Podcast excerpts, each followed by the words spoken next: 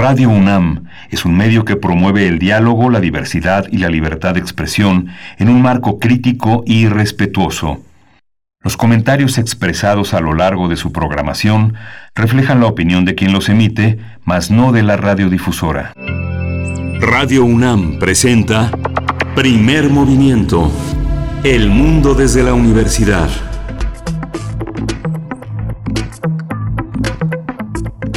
Hola, buenos días. Ya estamos en primer movimiento. Es eh, miércoles 31 de marzo, el último día de marzo. Esta bisagra que pues cumplimos en este último día de actividades presenciales aquí en Radio UNAM. Mañana primer movimiento estará grabado como le hemos dicho. Estamos ya todo el equipo listo. En la cabina está Emanuel Silva eh, navegando con los controles técnicos.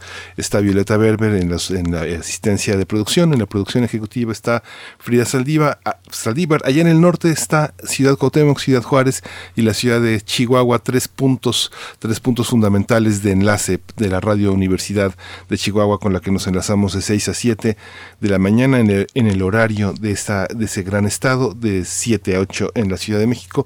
Berenice Camacho, conductora de Primer Movimiento, está del otro lado del micrófono. Querida Berenice, buenos días. Buenos días, buenos días Miguel Ángel Quemain, ¿cómo te encuentras esta mañana? Qué gusto saludarte, qué gusto estar contigo en este espacio matutino de Radio UNAM. Bienvenidos, bienvenidas. También un abrazo a la Radio Universidad de Chihuahua. Estamos transmitiendo en vivo, como lo dices bien, eh, en este último día en el que transmitimos durante la semana. Ya después vamos grabados, eh, pero estamos en vivo a través del 96.1 de FM y del 860 de AM. A ver si me aguanta un poquito la voz con este clima, con este calor, con este... Eh, pues con las tolvaneras que hemos tenido, particularmente el fin de semana y bueno, el polvo que se levanta con el viento de marzo, pues eh, se hace un poquito complicado para la voz, pero, pero con mucho gusto de acompañarles siempre. Vamos a estar, eh, bueno, al arranque de este programa les proponemos literatura, lectura. Vamos a hablar con John Bilbao, él es escritor, ingeniero de minas y licenciado en filología inglesa. También es guionista de televisión, traductor y redactor de textos. Es autor del el texto que vamos a compartir con ustedes titulado Basilisco, un texto editado por la editorial Impedimenta en España y que se lanzó al público el año pasado, en 2020. Así es que vamos a hablar de este, que es un, un western. Ahí, bueno, ya iremos viendo cómo, cómo lo vamos hilando a través de la conversación para ustedes. Sí, bueno, pues yo dormí pensando en que eh, no, no, existían los basiliscos, pero efectivamente eh, eh, el resultado fue una un viaje hipnótico alrededor de, de, un, de un narrador que se va unificando bajo también la mirada de un western que le da, que le da sentido a esta novela. Eh, John Bilbao es uno de los grandes escritores españoles, tal vez sea uno de los relevos más importantes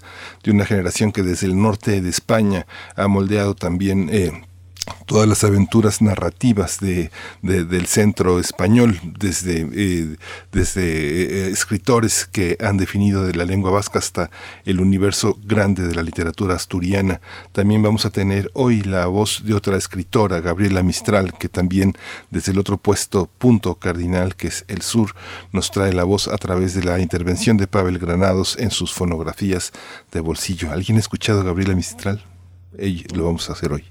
Buena pregunta, pues coméntenos en redes sociales. También en nuestra segunda hora estaremos conversando ampliamente con el doctor Manuel Gilantón, investigador del Centro de Estudios Sociológicos del Colegio de México, especialista en sociología de la educación, acerca de los datos del INEGI sobre el abandono escolar en estos momentos de pandemia.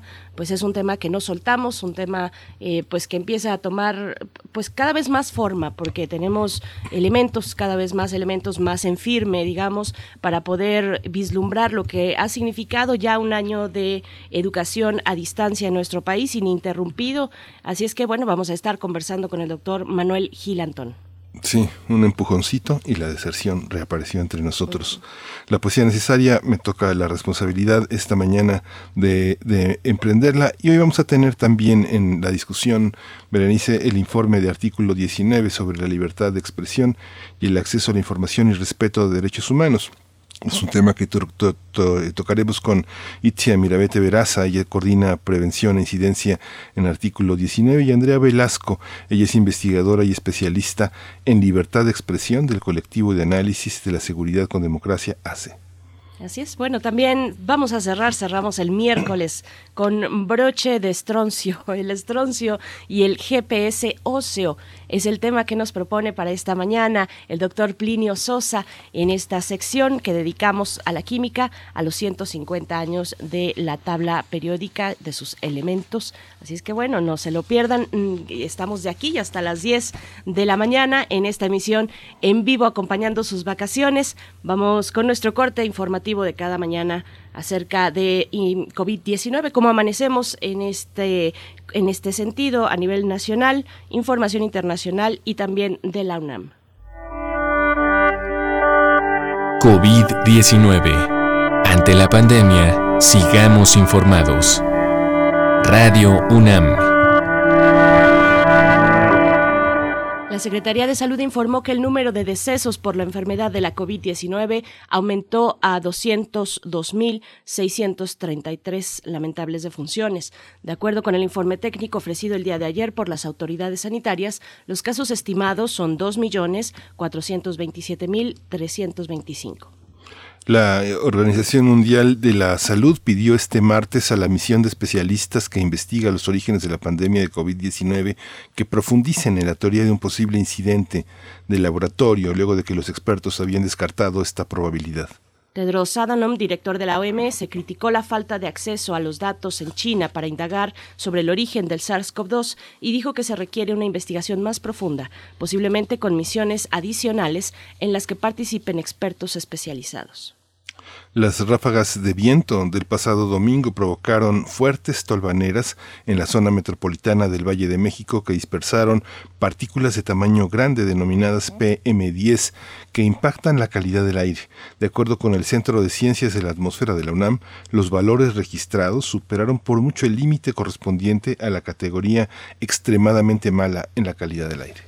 Los especialistas de la UNAM señalaron que las concentraciones de este material pueden incrementarse por acción de los incendios forestales, mientras que la acción del viento sobre los suelos erosionados o sin cubierta vegetal de la periferia norte y oriente de la ciudad, de la Ciudad de México, así como sobre el lago de Texcoco, provocan tolvaneras causantes de la suspensión de polvo.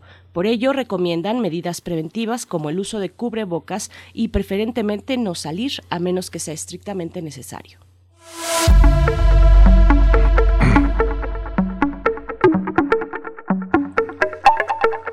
Desde el, pasado, desde el pasado 15 de marzo, Cultura UNAM aplica una encuesta sobre museos y espacios culturales en pandemia. Entre los principales objetivos están calcular la situación que enfrentarán los museos en México una vez que regresen a sus actividades, evaluar el efecto de los recortes presupuestales en su economía y su programación y las deudas y complicaciones en pagos y contratación de proveedores, entre varias otras preguntas. Se trata de la encuesta en línea Estudios de Museos y Espacios Culturales en tiempos de pandemia, que se aplica a 886 museos e instituciones culturales de México, Centroamérica y Caribe. La encuesta va a culminar el 25 de abril y está coorganizada por la Coordinación de Difusión Cultural, la Cátedra Internacional Inés Amor en Gestión Cultural y el Instituto de Liderazgo en Museos, en alianza con la Agencia Española de Cooperación Internacional para el Desarrollo, el Patronato del Museo Universitario, Arte Contemporáneo y Siete Colores. Bueno, pues vale mucho la pena de verdad acercarse a los materiales, una gran diversidad de materiales que desde el principio de la pandemia ha gestionado la Coordinación de Difusión Cultural, ha impulsado desde la UNAM, desde ese espacio de cultura de nuestra universidad. Así es que bueno, ahora se suma este, esta encuesta sobre museos, vale la pena y por supuesto aquí estaremos hablando sobre los detalles sin, sin duda. Miguel Ángel, nos vamos con música. Vamos a ir con música, vamos a escuchar Soy Irracionalizar 23.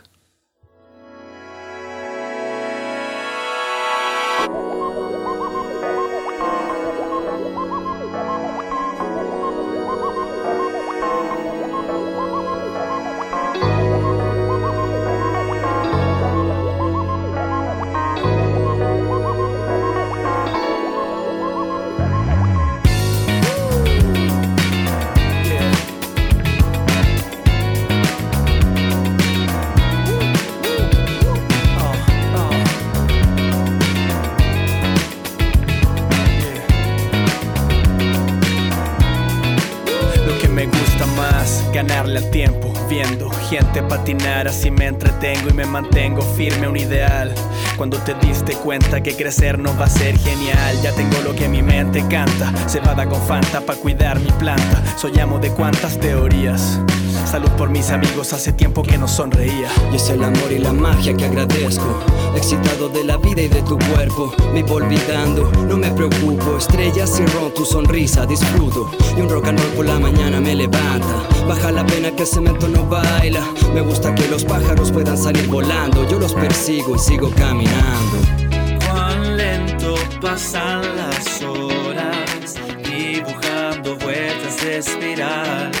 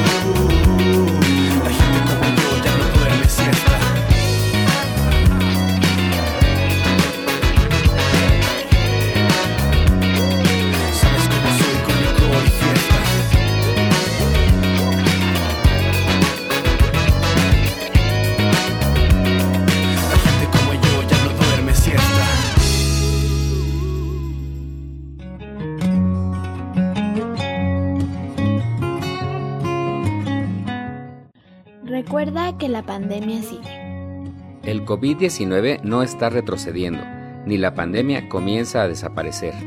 Las vacunas están llegando, pero todavía faltan varios meses para inmunizar a la mayoría de la gente. Debemos mantener las medidas que la ciencia ha comprobado que pueden ayudarnos a mantenernos a salvo. Usa el cubrebocas. Lávate las manos. Mantén la sana distancia y evita las aglomeraciones.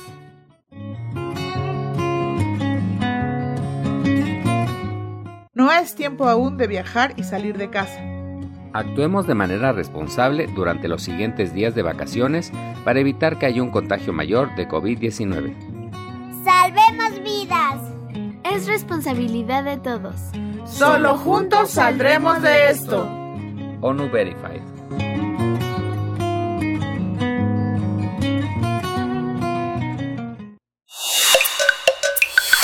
Primer movimiento.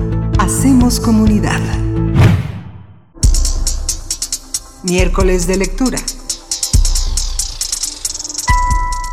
Basilisco es una novela del escritor Joan Bilbao que aborda el western a través de una serie de historias entrelazadas, donde los personajes, sobre todo John Dunbar, enfrentan las vicisitudes, perdón, las vicisitudes propias del salvaje oeste. El escritor asturiano, nacido en 1972, cuenta la historia a través de John Dunbar, Basilisco, cuya historia es recuperada por el protagonista cuando huye de España y se refugia en California, en los Estados Unidos. Algunas de las reseñas sobre Basilisco destacan que este libro editado por Impedimenta es un artefacto literario imposible de catalogar entre el libro de relatos y la novela, entre la autoficción y el western, entre la literatura consagrada y la de género. Otros más han señalado que Basilisco trata de tomar eh, lo mejor de las tradiciones de la novela y el cuento, creando una forma literaria híbrida y novedosa.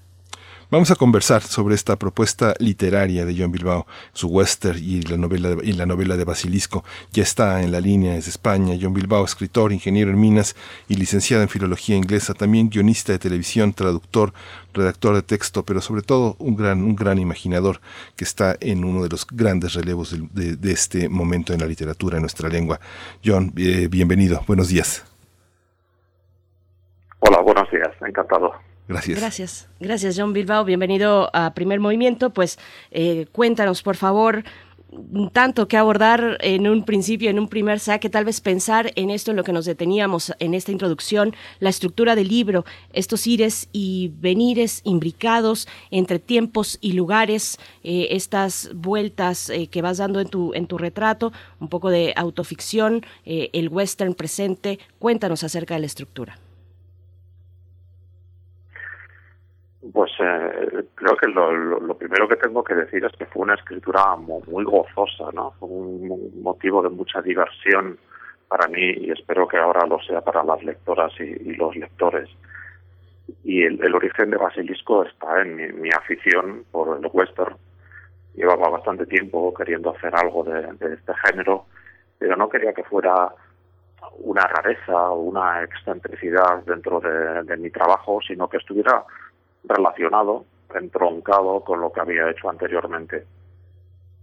Ese fue el motivo por el cual recurrí a un personaje recurrente, que es una especie de alter ego mío, ese eh, ingeniero que ha renunciado a su profesión para dedicarse a escribir y a viajar.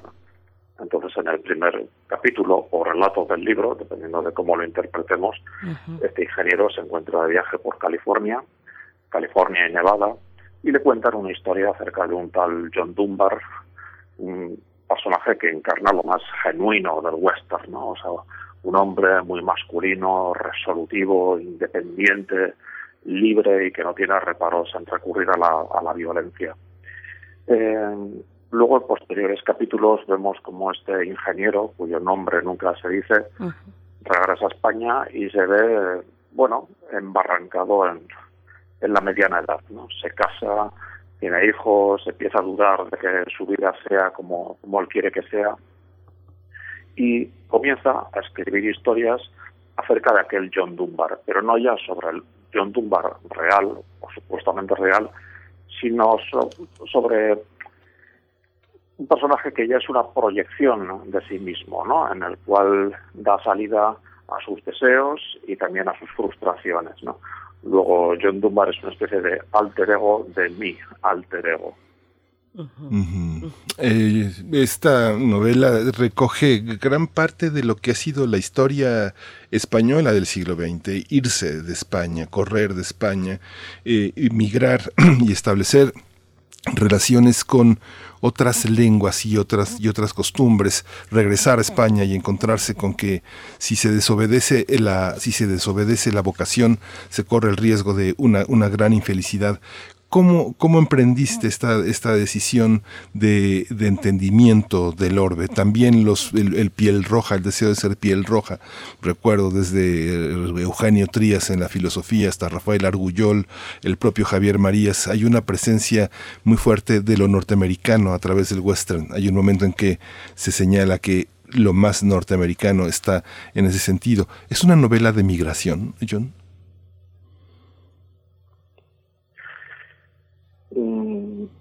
A ver, yo comprendo que se puede interpretar de ese modo, pero no era mi primera idea. ¿no? A mí me interesaba trabajar el género del western como eh, más que como un espacio físico o histórico, como un espacio simbólico. ¿no? O sea, la, la frontera, el Far West, como lugar de realización personal. ¿no? Si, si vivías en el este y no te gustaba quién eras, te ibas al oeste. Si en el este eras pobre y querías hacer fortuna, te ibas al oeste. Si las convenciones sociales del este no te satisfacían, eran como una camisa de fuerza para ti, te estrangulaban, te ibas al oeste. Em, y a los personajes de, de, Basilisco le sucede más o menos lo mismo, ¿no? A este escritor que vive en la época actual, cuyos problemas y cuyas angustias son, creo que son comprensibles por cualquier lectora y lector actuales, eh, ya no tiene ese oeste físico, pero sí tiene el oeste simbólico y huye a él a través de la escritura. Todos tenemos un, western en la cabeza, seguramente John Bilbao, eh, y probablemente es alimentado por la imaginería hollywoodense, eh, muy marcadamente en, aquí en México, desde donde te estamos hablando. Eh, pero o, tal vez no sé mm, la imaginaría hollywoodense por supuesto de John Ford pero también ya mucho más reciente de los hermanos Cohen en fin eh, no para el western es, es muy rico se desdobla y, da y tiene una gran resistencia digamos una gran posibilidad eh, de, expandirse ¿Cuál es el western que tienes tú en la cabeza? ¿Cómo fue construyéndose esta idea que vas persiguiendo a, través de, de, este personaje, el protagonista? Cuéntanos un poco de tu propio western, de tal vez eh, lo que viste de pequeño, de adolescente, ¿cómo fue esto para ti? Bueno, yo llevo leyendo y viendo western desde que era muy niño, ¿no? Estoy empapado en, este género. Sin embargo, a la hora de escribir Basilisco, lo que me sucedió es que mm, quería transmitir una sensación de, realismo, ¿no? de, de, veracidad, ¿no? Así que decidí dar la espalda a, las convenciones del género que ha impuesto sobre todo Hollywood y zambullirme en la documentación. O sea, quería ir a lo real, no a la ficción. Y, me encontré con, algo que, dependiendo de cómo sea tu relación con la escritura, te puede eh, liberar muchísimo o bien te puede bloquear por completo.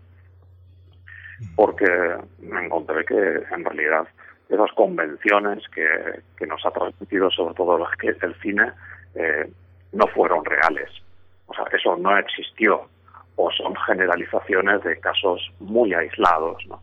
Entonces, si, si escribieras un western ciñéndote al 100% a la documentación real, la mayoría de los lectores o sea, no lo reconocerían como western. O sea, pensarían que eso te lo has inventado o que no, básicamente porque no se ajusta a lo que todos tenemos en la cabeza cuando pensamos en el western, ¿no? ¿no? Las praderas, las manadas de bisontes, eh, los nativos americanos, los sheriff, los duelos al sol, eso apenas existió. Eh, así que no me quedó más remedio que recurrir a un porcentaje del 50%, 50-50, ¿no? Hay en Basilisco mucha documentación, pero también hay bastantes referencias eh, explícitas, a veces metaliterarias, a esas convenciones, a esos personajes, a esas situaciones que han calado en el imaginario colectivo a través del, eh, de la cultura popular. Yo en Bilbao, a México llegaron sin tu presencia dos libros que eran Padres, Hijos y Primates y Shakespeare y la ballena blanca. Eran como anomalías porque además tu nombre llevaba a, la idea de pensar que se trataba de un seudónimo. Sin embargo, todo lo que hay en esos libros y lo que hay también en Basilisco es un entorno, una reflexión profunda sobre el sentido de la familia, incluso de ser niña o de ser niño, de la parentalidad de los padres y de la transformación de las relaciones, cómo, cómo retratar ese mundo alrededor también de inevitablemente de, una, de una Europa que se refleja también en el espejo de las adopciones, de las migraciones y de, y de un ideal que se rompe eh, día a día, que es, eh, que es la idea de seguir luchando por vivir en pareja y al mismo tiempo romper con eso. ¿Cómo, cómo está esa, esa idea? Me da la impresión de que hay viejos conocidos en esta historia que están también en tus cuentos cómo dialogan esta preocupación que viene pues de muy lejos, ¿no? Sí, al final siempre acabo escribiendo sobre la familia y, problemas muy cercanos y personales y con los que creo que se puede identificar la mayor parte de, los lectores. ¿no? Muchos de los escritores nos preguntan quiénes son nuestras mayores influencias y nuestros inflamos el pecho y empezamos a hablar de William Faulkner y, o de Shakespeare o de Homero, pero en realidad nuestras mayores influencias son las personas con las que dormimos, las personas con las que trabajamos, nuestros padres, nuestros compañeros de trabajo. Y, el, la cantidad de conflictos que nos generan son inagotables, van variando con el tiempo y, y, nunca aprendemos del todo a lidiar con ellos. Así que son, una, son un, filón inagotable para escribir sobre ellos. Lo que sucede es que seguramente si los plasmáramos tal y como nos suceden en el día a día, nos quedaríamos en una en una sarta de tópicos, ¿no? En algo que por, por cotidiano puede parecer poco atractivo. Así que hay que revestirlo de metáfora, ¿no? De un thriller psicológico como en Padres, Hijos y Primates, como de una ficción metaliteraria histórica como en Shakespeare La Ballena Blanca o como un western en el caso de Basilisco. Pero en el fondo son libros que hablan sobre las relaciones de pareja, sobre las relaciones padres e hijos. En esta idea de la autoficción, John, eh, en este en este punto en el que se toca, eh, llegas a la autoficción, pero después también se fuga. ¿Cómo fue la documentación de los lugares, sobre todo de los lugares, de la gente, de las costumbres que el protagonista visita, eh, los lugares que visita en los Estados Unidos? ¿Son apuntes de un viaje tuyo o de varios viajes tuyos? ¿Son apuntes de, de, algo que tú mismo realizaste? Sí, exacto. Son, son apuntes de, varias tomados durante varias estancias en, en, los Estados Unidos. Generalmente cuando, cuando escribo, hombre, recurro mucho a la ficción, pero siempre suelo utilizar lugares que conozco y generalmente lugares donde he sido feliz. Eh, necesito tener ese decorado mental claro para mover por él a los, a los personajes y además eh, eh, luego la escritura sobre esos lugares es un placer añadido porque es una forma de, revisitarlos y de conocer más sobre ellos a través de la documentación.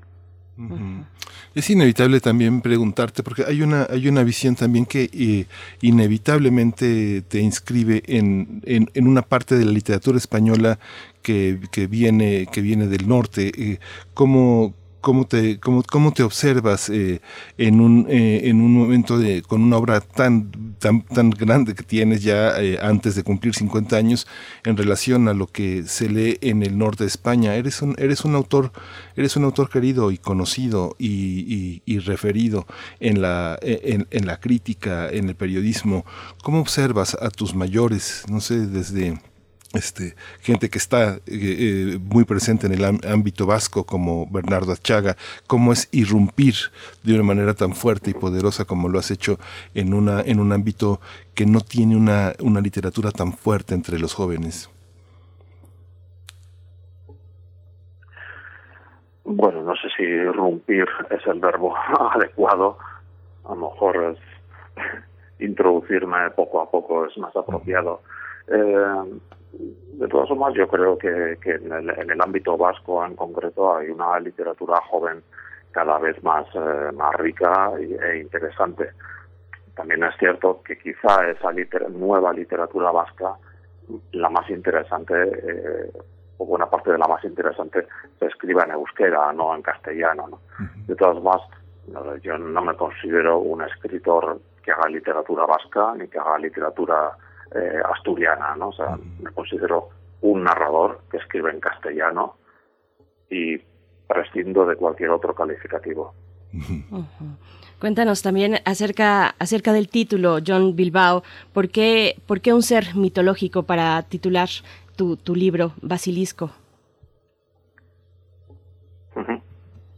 Sí, bueno, Basilisco, al margen de, de un de un de un eh, eh, no un dragón, perdón, una especie de, de lagarto venenoso, eh, se utiliza también como calificativo para una persona con un carácter mercurial, violento, que se, que se enfada, que se enoja con, con mucha facilidad, ¿no?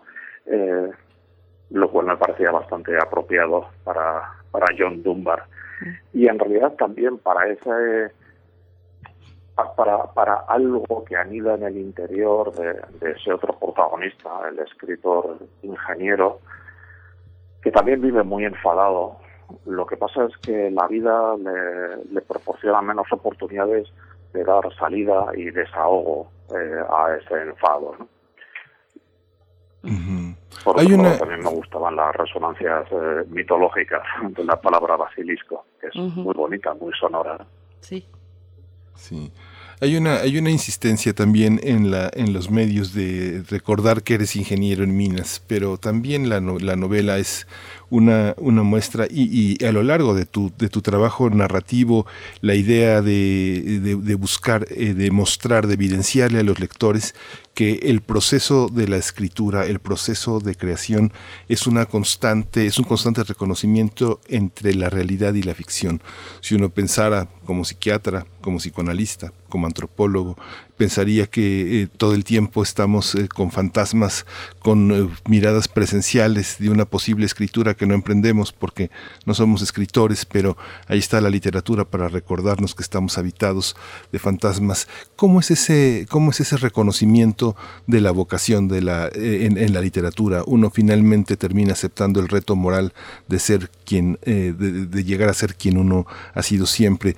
¿Cómo es este proceso? ¿Cómo la identificación de estos dos, un hombre sin nombre y un hombre y un hombre tan identificado desde el inicio de la novela. Cuéntanos un poco este proceso y cómo se acepta por los lectores contemporáneos.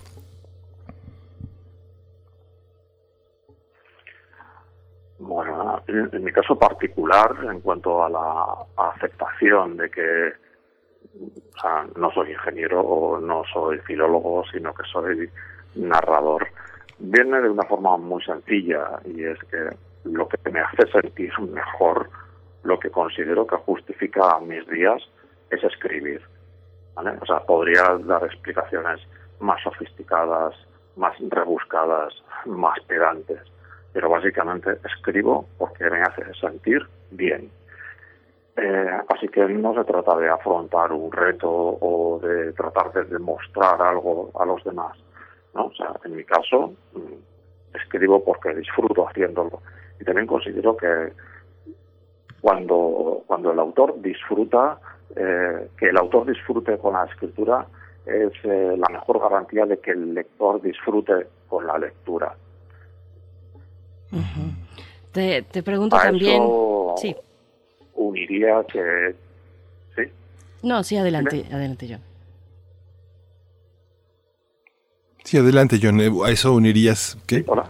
Sí, sí, te escuchamos, te escuchamos. Ibas a comentar que a eso unirías algo más. Sí, no. Sí. Vale. Sí, me gustaría añadir que, que además de, lo dicho, que yo concibo la, la escritura y cualquier disciplina artística por encima de todo como un espacio de, de libertad, ¿no? que es, creo que es lo máximo a lo que se puede aspirar. Y, y en realidad los personajes, los dos protagonistas de Basilisco, persiguen lo mismo. ¿no?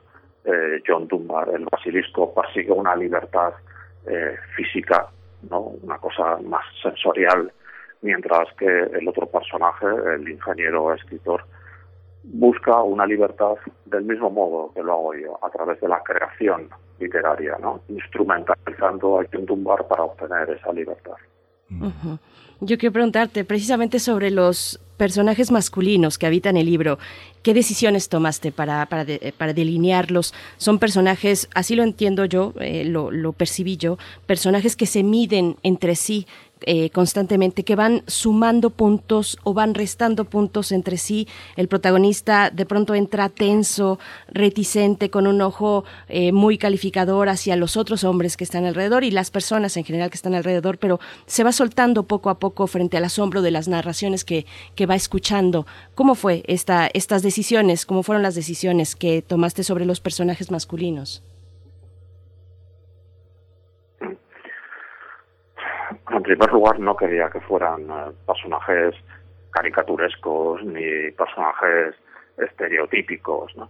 Eh, quizá el que presenta mayor cambio es el, es el, primer protagonista, ¿no? el, escritor, que comienza eh, siendo alguien que persigue la libertad, ¿no? Se, se, va a Estados Unidos también buscando ese Far West simbólico pero allí conoce a la que cree que va a ser la mujer de su vida, pero luego se ve atrapado en las redes de, la convención social, del matrimonio, del, de, la paternidad, ¿no?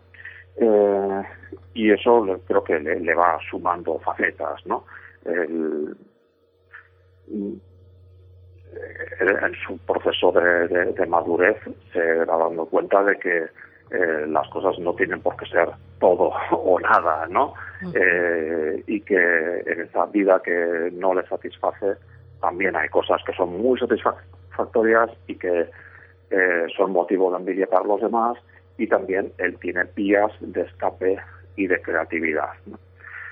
Y en cuanto al personaje de John Dunbar, sobre todo lo que quería era que no que cayeran los estereotipos eh, de, la, cultura popular o, de Hollywood, ¿no? sino que fuera un personaje masculino, eh, violento, resolutivo, pero también con sus debilidades y con sus eh, matices ¿no? y con su sensibilidad y con su vida interior. Eh, eh, John eh, Bilbao, hay, una, hay un aspecto entre nosotros, tanto de Carlos Fuentes como de García Márquez, de Vargas Llosa, incluso el propio Cortázar lo decía, que inevitablemente los personajes están de una novela a otra, de un cuento a otro. En el caso de Basilisco y la obra anterior que, que, conocemos, eh, los personajes eh, en, este, en este caso están íntimamente trenzados. Es una estructura de relato en el, en el fondo, en Basilisco, pero tal vez como en ninguna otra de tus obras están totalmente entrelazados. No, es, es posible leerlos eh, por, su, por tal vez por separado muchas de las cosas que propones, pero es inevitable que esto sea una, una unidad eh, total. ¿Cómo es esta tradición en alguien que es tan cuentista como tú? Fuentes, García Márquez, Cortázar, con todo y que son recordados por, su, por sus grandes novelas, también son recordados por sus grandes cuentos y cómo se trenzan en un ámbito de ficción tan ambicioso, tan, tan robusto. ¿Cómo se da esta, este, este juego de narrador? ¿Cómo, ¿Cómo se trenza una narración tan, al mismo tiempo tan atomizada como esta? Bueno, lo cierto es que, a Basilisco muchos periodistas, lo, críticos, lo están calificando de novela, pero para mí siempre ha sido una colección de, relatos. Eh, y, yo tengo escritos varios libros de relatos, pero no es por una cuestión de militancia o porque considere que el relato es mejor que la novela o que se me da mejor, sino por circunstancias vitales, ¿no? O sea, por, por, cuestiones de trabajo, porque tengo dos niños, dos hijos pequeños a los que cuidar. Ahora mismo no me puedo permitir el tiempo y la constancia que exige una novela, pero sí puedo escribir relatos. Pero al mismo tiempo no quería escribir eh, historias aisladas que no tuvieran nada que ver, sino quería algo con más cuerpo, quería desarrollar los personajes, quería verlos cambiar, ¿no? De ahí que recurrí a esta estructura de basilisco en la cual cada uno de los relatos barra capítulos eh, fueran autoconclusivos, eh, se pudieran leer de manera independiente, se pudieran disfrutar, pero el lector que quiera seguir el consejo del índice y leerlos en orden va a obtener un disfrute añadido, ¿no? porque le va a permitir una visión de conjunto y va a percibir una serie de juegos, de causas, efectos, rimas y reflejos deformados entre los diferentes relatos. Y esa eh, impresión de unión es lo que lleva a que bastante gente considere Basilisco una novela. Tampoco me molesta ¿no? que, lo califiquen así, pero para mí siempre ha sido un libro de relatos. John, y esta, esta estructura también da la posibilidad de, de, seguir, de no parar, de tener estos relatos que autoconcluyen en cada, en cada uno de ellos. Vamos a ver más, vamos a ver más relatos de la mano de, de Dunbar. Eh, ¿Lo tienes pensado así? ¿Existe esa posibilidad? Sí, sí. Sí, sí ¿verdad? Sí, eh, habrá más eh, relatos de John Dunbar y, y, habrá más relatos de, de ese protagonista ingeniero escritor. Sí. Fíjate que, John, que una, uno de los aspectos interesantes, eh, en algún momento conversaba con Bernardo Achaga y él consideraba que la música, la pintura tenían más influencia que sus propias lecturas, con todo y que eran abundantes. Lo mismo pasaba con Álvaro Pombo, las reuniones de las tías, de las mujeres con las que estuvo tan cerca en su infancia, modelaban parte de lo que muchos españoles consideran literatura asturiana, cualquier cosa que eso signifique, pero también en tu literatura literatura está presente, que a pesar de que eres un gran lector y, un, y tienes una gran presencia de la literatura en tu, en tu propia literatura, el cine como gran influencia, ¿cómo, eh, cómo se conjugan influencias que no sean literarias en la literatura? ¿Cómo influye la experiencia y esta maravilla que es el cine, otras, otras, eh, otras narrativas? Eh, yo creo que me, influye de una manera de la que no soy consciente, ¿no? Simplemente me, dejo empapar por el cine. Ahora bien, luego a la hora de escribir no trato de, emular el cine, ¿no? Pero esa forma de presentar las imágenes, de, de, introducir a los personajes, sí que ha calado y en algunos momentos recurro, recurro a ella, ¿no? Incluso haciendo guiños explícitos a, la, a, las películas de las que proceden, ¿no? Eh, en cualquier caso, me parece maravilloso y, muy útil que las, eh, que las influencias a la hora de escribir sean las mayores posibles, ¿no? O sea, la música, el cine y sobre todo el cómic y, y sobre todo nuestro entorno, ¿no? Eh, limitar, hacer que, las únicas influencias literarias sean las literarias eh, creo que es una limitación auto, autoimpuesta que, que no conduce a nada. Bien, pues John Bilbao, autor de Basilisco, te agradecemos esta charla. Ojalá sea una puerta de entrada precisamente para la audiencia, para que se acerquen a Basilisco y a tu obra, que se acerquen a esta, a esta obra eh, que, Impedimenta, Editorial Impedimenta, pues lanzó el año pasado. Eh, te, agradecemos mucho y te deseamos lo mejor en este camino con, con Dunbar. Ojalá tengamos pronto más noticias de él. Muchas gracias. Gracias a vosotros. Hasta pronto. Hasta pronto, John. Muchas gracias. Gracias. Bien, pues ahí está, ahí están, pues estas, este acercamiento que seguro les dejó con, con, ganas, con ganas de acercarse a la obra de John Bilbao. Vamos a hacer un corte musical, vamos a escuchar esto a cargo de Tunacola, el viento que nos lleva a los dos. Bueno, ahora que tenemos este marzo muy, muy ventoso, vamos a escuchar esta canción. No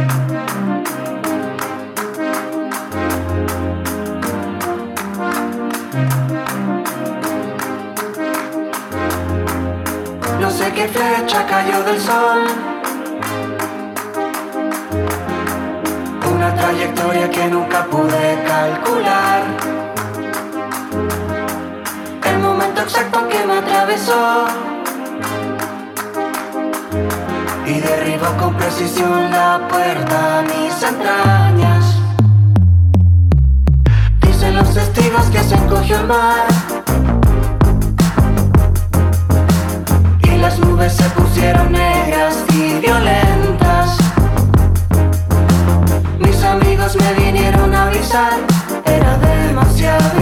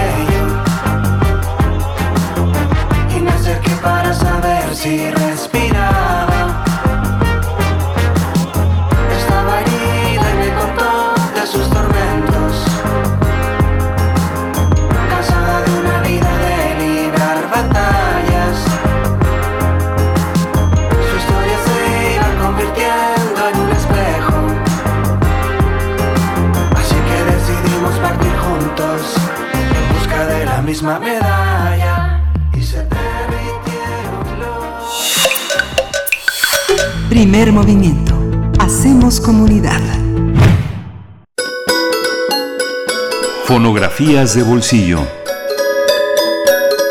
Nos acompaña ya a través de la línea Pavel Granados, ustedes lo conocen y si no, les comentamos, él es escritor y es director de la Fonoteca Nacional, nos acompaña cada miércoles para estas fonografías de bolsillo, hoy toca el turno de escuchar la voz o pensar en la voz de Gabriela Mistral. ¿Cómo estás, querido Pavel? Bienvenido. Así es, Bere, muy buenos días, Miguel Ángel, Berenice. Buenos días. Pues hoy justo les quiero platicar de un audio bueno, Gaby se me hace maravilloso y, además creo que tiene una historia, bueno, que a mí me, me, me, gusta mucho. Es, es, una, es un audio, video que pudimos hacer gracias a, a una colaboración que tuvimos eh, la Fonoteca Nacional con Radiodifusión Nacional de Uruguay y la Biblioteca Nacional de Chile. Es un audio que pudimos rescatar y difundir gracias, eh, a, a, a propósito de los 75 años de la recepción del premio Nobel eh, de parte de Gabriela Mistral, es decir, la primera mujer latinoamericana en ganar este premio, una mujer fuera de serie. Tuve la suerte de estar hace algunos años en Montevideo y conocer el acervo sonoro de Uruguay en el Sodre, es decir, ahí bueno, en la, en la en el edificio que se encuentra en el centro de Montevideo pude entrar y conocer las maravillas, eh, ver las, este, las maravillas sonoras de Uruguay y uno de los discos que me enseñaron fue precisamente una intervención que tuvo en Uruguay. Gabriela Mistral fue invitada para platicar una tarde junto con Juana de Ibarború y mm, Alfonsina Storni, las tres grandes escritores, escritoras del del Cono Sur, del Cono Sur platicando acerca de cómo escribían. Eh, pude ver ahí el disco, era un disco de aquellos discos eh, instantáneos y únicos que se grababan de, manera individual, eh, unos discos que están hechos de con centro de aluminio y recubiertos de laca. Ahí pude ver la intervención de las tres escritoras y desde entonces teníamos la idea de poder hacer juntos eh, eh, la, eh, pues algo para difundir estos discos que además bueno la conferencia de lo que dijo Gabriela se ahora se editó y en el libro que hizo de homenaje la asociación de de academias de la lengua se encuentra esta conferencia son unos cuantos minutos en que Gabriela Mistral cuenta la historia de cómo escribe. Hay que decir que la Gabriela Mistral quiso muchísimo a México. Eh, ella consideraba que esta carrera, pues, ascendente de sus letras, de su literatura, comenzó gracias a que José, Vasconcelos eh, la reconoció y la invitó allá en los años 20 a conocer México y a participar en esa, pues, campaña de alfabetización, pero también de educación de la mujer mexicana. Aquí en la calle de Sadi Carnot hubo una escuela para mujeres, para la cual Gabriela Mistral escribió un libro que se llamó Lecturas para Mujeres. No obstante, también Gabriela Mistral pues concitó la envidia y el odio de muchos eh, mexicanos, lo cual, bueno, la afectó muchísimo. Eh, decían, ¿por qué una chilena? ¿Por qué una extranjera? Eh, tiene que ser la consentida eh, de, de, y ser eh, una mujer que tiene tantos privilegios. Al enterarse ella de que eso se decía aquí en México de ella, no quiso firmar el libro, eh, puso prólogo, un prólogo de la extranjera, así puso en su en su prólogo como para decir que se daba cuenta de que la llamaban así, la extranjera. Eh, sin embargo, bueno, pasaron los años y ella volvió a México en los años 40, una vez que ya había recibido el premio Nobel, vivió en Veracruz, eh, realmente eh, quiso mucho a México, cosa que no ocurrió con Chile, porque Chile, por ejemplo, lo que pasó es que Chile le dio el Premio Nacional de Literatura después de que había recibido el Premio Nobel, entonces creo que es algo que Gabriela pues no perdonó, de hecho el día que ella viajó a Chile y a recibir el premio y pasó en tren frente a su pueblo natal Elqui, no quiso ni siquiera abrir las cortinas de su de su vagón donde pasó por su pueblo natal y no quiso saber nada de, las personas que, se fueron a reunir, todo el pueblo de Elqui fue a reunirse frente al vagón de tren de Gabriela Mistral y ella ni siquiera abrió las cortinas, fue pues un rechazo porque no, no quiso perdonar que la gente de Elqui no la había querido cuando ella era joven. Entonces, bueno, pues yo creo que de pronto un día Gabriela Mistral se dio cuenta que había estado vagando por el mundo. Eh, eh, de pronto ella decía que todo lo que había perdido se había convertido en un país, es decir, el país de las cosas que perdió, el país de la ausencia, le dijo Gabriela Mistral. Bueno, escuchar la voz de Gabriela es una voz muy marcada, un acento chileno muy, muy marcado. Em, decía Gabriela Mistral que todas las palabras, la manera de hablar eh, enrevesada que ella tenía, era de algún modo el... Ella había nacido en una cordillera, pues decía algo de esas cordilleras, es también el lenguaje que yo uso. Em, Emma Godoy, filósofa mexicana, una filósofa católica mexicana, decía que hablar con Gabriela Mistral era como irse a tomar un té con la cordillera de los Andes, con una montaña. Y efectivamente eso era Gabriela Mistral. Bueno, pues este video que les eh, invito yo a escuchar completo son cerca de 20 minutos eh, que tenemos en el canal de la Fonoteca Nacional, se llama Gabriela Mistral nos une. Y de ahí yo seleccioné estos momentos en que Gabriela Mistral, una Gabriela Mistral por otra parte muy contenta, muy feliz, platica con sus pares eh, eh uruguayas, Juana Di Barború y la argentina eh, Alfonsina Storni, platica con ellas y ella cuenta lo que significa para una mujer escribir.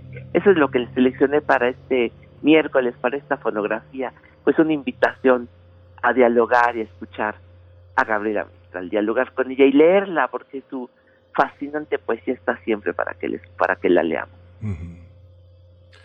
Pues vamos, vamos, vamos a oír, vamos a escuchar, eh, Pavel, y nos aprovechamos, pues, nos despedimos, nos escuchamos el próximo miércoles aquí en las fonografías eh, de, bolsillo y nos quedamos con Gabriela Mistral, mientras también despedimos a la Radio Universidad de Chihuahua.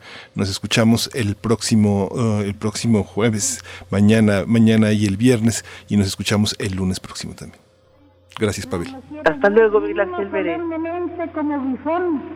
que se ponía para el trance su chaqueta de mangas con encajes y se sentaba con la mayor solemnidad del mundo a su mesa de caoba. Los hombres posiblemente sean tanto más vanidosos que las mujeres.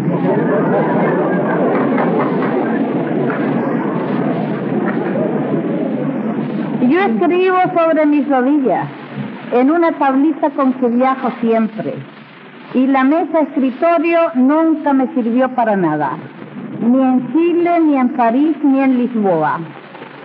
Escribo de mañana o de noche y la tarde no me ha dado nunca inspiración sin que yo entienda la causa de su esterilidad o de su mala gana respecto de mí. Creo no haber hecho jamás un verso en cuarto cerrado, ni en cuarto cuya ventana diese a un horrible muro de casa urbana Siempre me afirmo en un pedazo de cielo que Chile me dio azul y que Europa me da borroneado. Mejor se ponen mis humores si yo afirmo mis ojos viejos en una masa de árboles tiernos. Mientras yo fui criatura estable en mi raza y mi país, escribí lo que veía o tenía muy inmediato.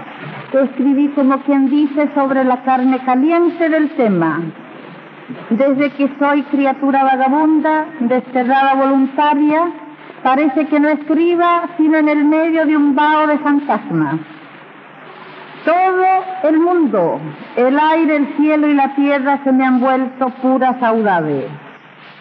La tierra de América y la gente mía, viva o muerta, se me han vuelto un cortejo melancólico pero muy fiel, que más que envolverme me forra y me oprime y rara vez me deja ver realmente el paisaje y la gente extranjera. Escribo sin prisa generalmente y otras veces con una rapidez vertical de rodado de piedras en la cordillera. Me irrita en todo caso detenerme y tengo siempre al lado cuatro o seis lápices con punta porque soy bastante perezosa y tengo el hábito de galón de que me den todo hecho excepto los versos.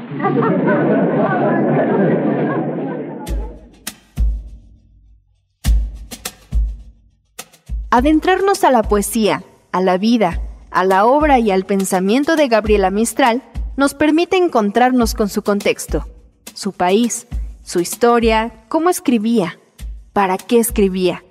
Son incógnitas que podemos saber únicamente por ella misma. Señor el ministro.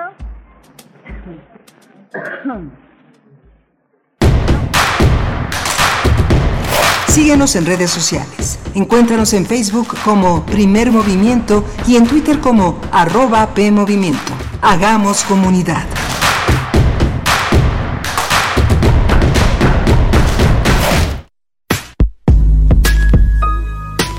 Para entender que el diálogo genera espacios colectivos y que la violencia no es opción, escuchar y escucharnos, construyendo igualdad, con María Amalia Fernández.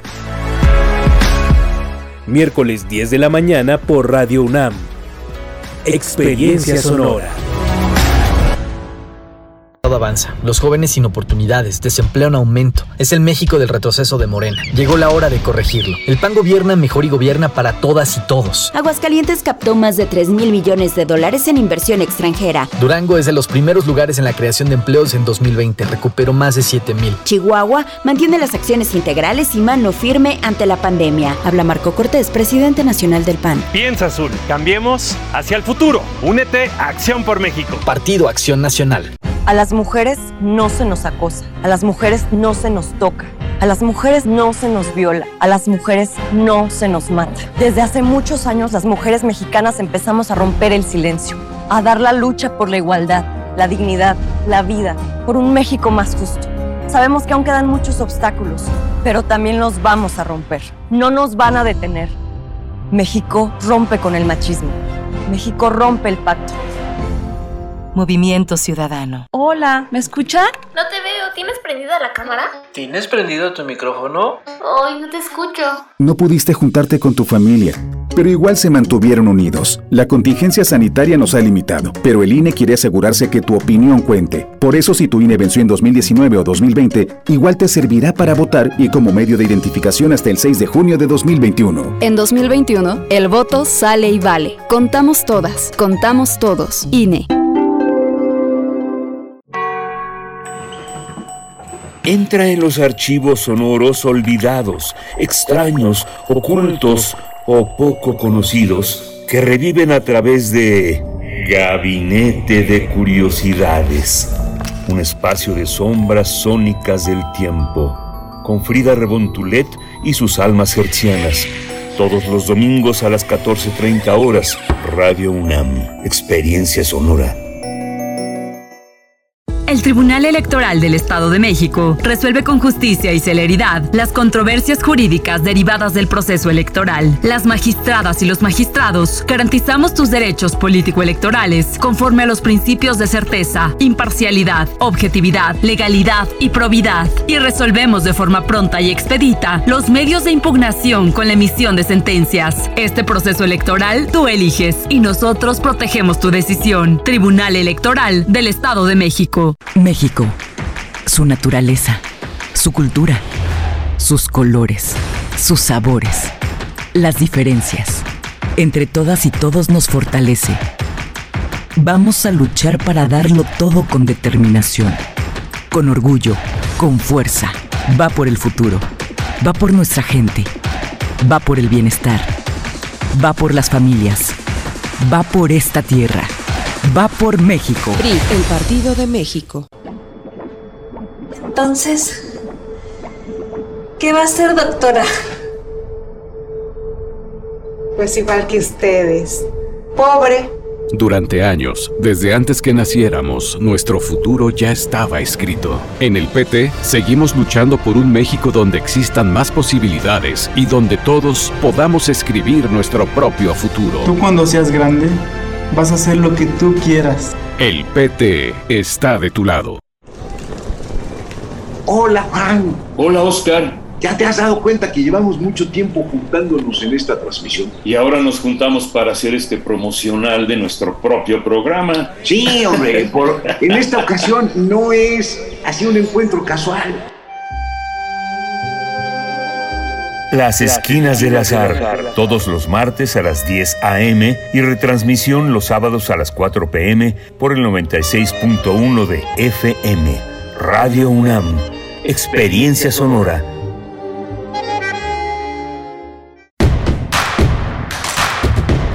Encuentra la música de primer movimiento día a día en el Spotify de Radio UNAM y agréganos a tus favoritos.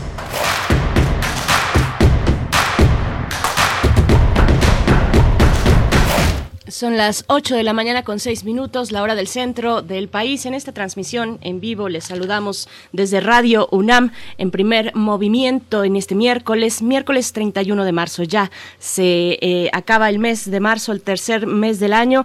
Llegó hacia su cierre pues con incendios forestales, con estas tolvaneras en algunos centros, en algunos puntos del, del centro del país y seguirán, seguirán las tolvaneras y se espera también, se prevé que 2021 sea un año de numerosos incendios forestales. Es eh, la manera en la que lo retrata la Gaceta de la UNAM en una eh, entrevista que, bueno, en un acercamiento que, que, tuvo con el investigador del Instituto de Geografía, Christoph Neger, eh, bueno, pues ahí está en Gaceta UNAM eh, esta nota, esta nota de Guadalupe Lugo para que ustedes se acerquen y veamos pues estos eh, estas narrativas sobre lo que se espera hacia el año que ya está corriendo, ya ha terminado su primer trimestre. Saludo a todo el equipo y a mi compañero Miguel Ángel Quemain en el micrófono. Querido Miguel Ángel, ¿cómo estás? Hola Berenice, buenos días. Buenos días a todos nuestros radioescuchas. Hemos tenido una primera hora muy interesante de escuchar a Gabriela Mistral pues es eh, conmovedor, es todo, una, es todo un momento de la literatura vinculada con México y el sur, ese Chile que nos ha traído tantas cosas importantes a nuestra literatura. Revisaba la poesía de Gabriela Mistral y bueno, eh, impregnada de un fuerte, de una fuerte religiosidad que en este momento es muy muy evidente en, en, esa, en ese periodo de la poesía latinoamericana. Y bueno, tuvimos a John Bilbao, Berenice, que es un escritor eh, no, no monosilábico, pero breve, pensando todas las eh, preguntas, a veces uno como periodista eh, hace una pregunta, pero el entrevistado ya tiene su respuesta a otra pregunta que él se ha hecho en la cabeza. John Bilbao es muy interesante, es muy interesante su manera de su manera de responder y de responder sobre su propia literatura que él con modestia dice que escribe y que hace lo que le gusta, pero es una verdadera fuerza en el norte de España, donde tenemos ejes como Álvaro Pombo, que es tan polémico y tan poderoso, como Bernardo Achaga, que también es otro de los grandes narradores vascos eh, y españoles, pero vasco, vasco, vasco. Así es, bueno, esta novela que les eh, que, introdujimos aquí en este espacio, que les abrimos la, la, una ventana para su curiosidad y se acerquen a esta novela editada, eh, editada por Impedimenta el año pasado. Ya no nos quedó tiempo de preguntarle, pues, cómo, qué significa eh, lanzar una nueva obra en medio de una pandemia, en medio del encierro. Suponemos lo que significa, pero siempre es interesante, pues conversar sobre, sobre esto, sobre estas experiencias que nos ha traído la pandemia y cómo ha eh, pues pegado particularmente al ámbito de la creación de los creadores, del desarrollo de sus trabajos. Así es que bueno, está ahí por si no pudieron escuchar, estará en el podcast de, en la sección de podcast de Radio UNAM, esta entrevista con John Bilbao sobre Basilisco, su obra más reciente. Y era de los que iban a venir a Guadalajara, Berenice. Quedó la novela eh, guardada muchos meses y finalmente decidieron, decidieron promoverla, sacarla a finales del año pasado y bueno, va a estar circulando ya eh, a partir de este mes en México de una manera pues total, junto con otras obras que también están en impedimenta, que son Stromboli, un, una serie de relatos también fantástico, y El silencio y los crujidos, que bueno, que también es otro, es parte de este tríptico del que forma parte Basilisco. Ahora que mencionas la FIL Guadalajara de, de este año, eh, tampoco pudo venir una de las escritoras eh, latinoamericanas que está en este momento con una fuerza muy importante, eh, Camila Sosa Villada. El, el, viernes, si no recuerdo mal, compartimos en la poesía necesaria un poco de, su trabajo. Ella mm, particularmente no, no, se enfoca únicamente en la poesía, sino en el texto, en la novela tiene esta novela de Las Malas, que fue premiada con el premio Sor Juana en la FIL Guadalajara del año pasado, pues que no se pudo llevar a cabo, no pudo venir Camila Sosa Villada, ojalá pronto la tengamos por acá. Y lo comento también, además, porque hoy es el día de la visibilidad trans y Camila Sosa Villada es una escritora, una mujer trans que, bueno, ha sorteado lo que la sociedad eh, tiene, digamos, como dispuesto para este grupo de personas, que es dedicarse únicamente a, ciertos, a ciertas actividades, a ciertas profesiones, y ella pues lo ha sorteado, ha ido mucho más allá con un esfuerzo muy importante, ella es de un origen eh, popular y, bueno, sorteando todas estas vicisitudes, llega y se, y se convierte en una de las escritoras actualmente pues más ocurridas y más eh, admiradas también. Eh, su trabajo muy interesante, Las Malas, si tienen oportunidad, entre muchos otros.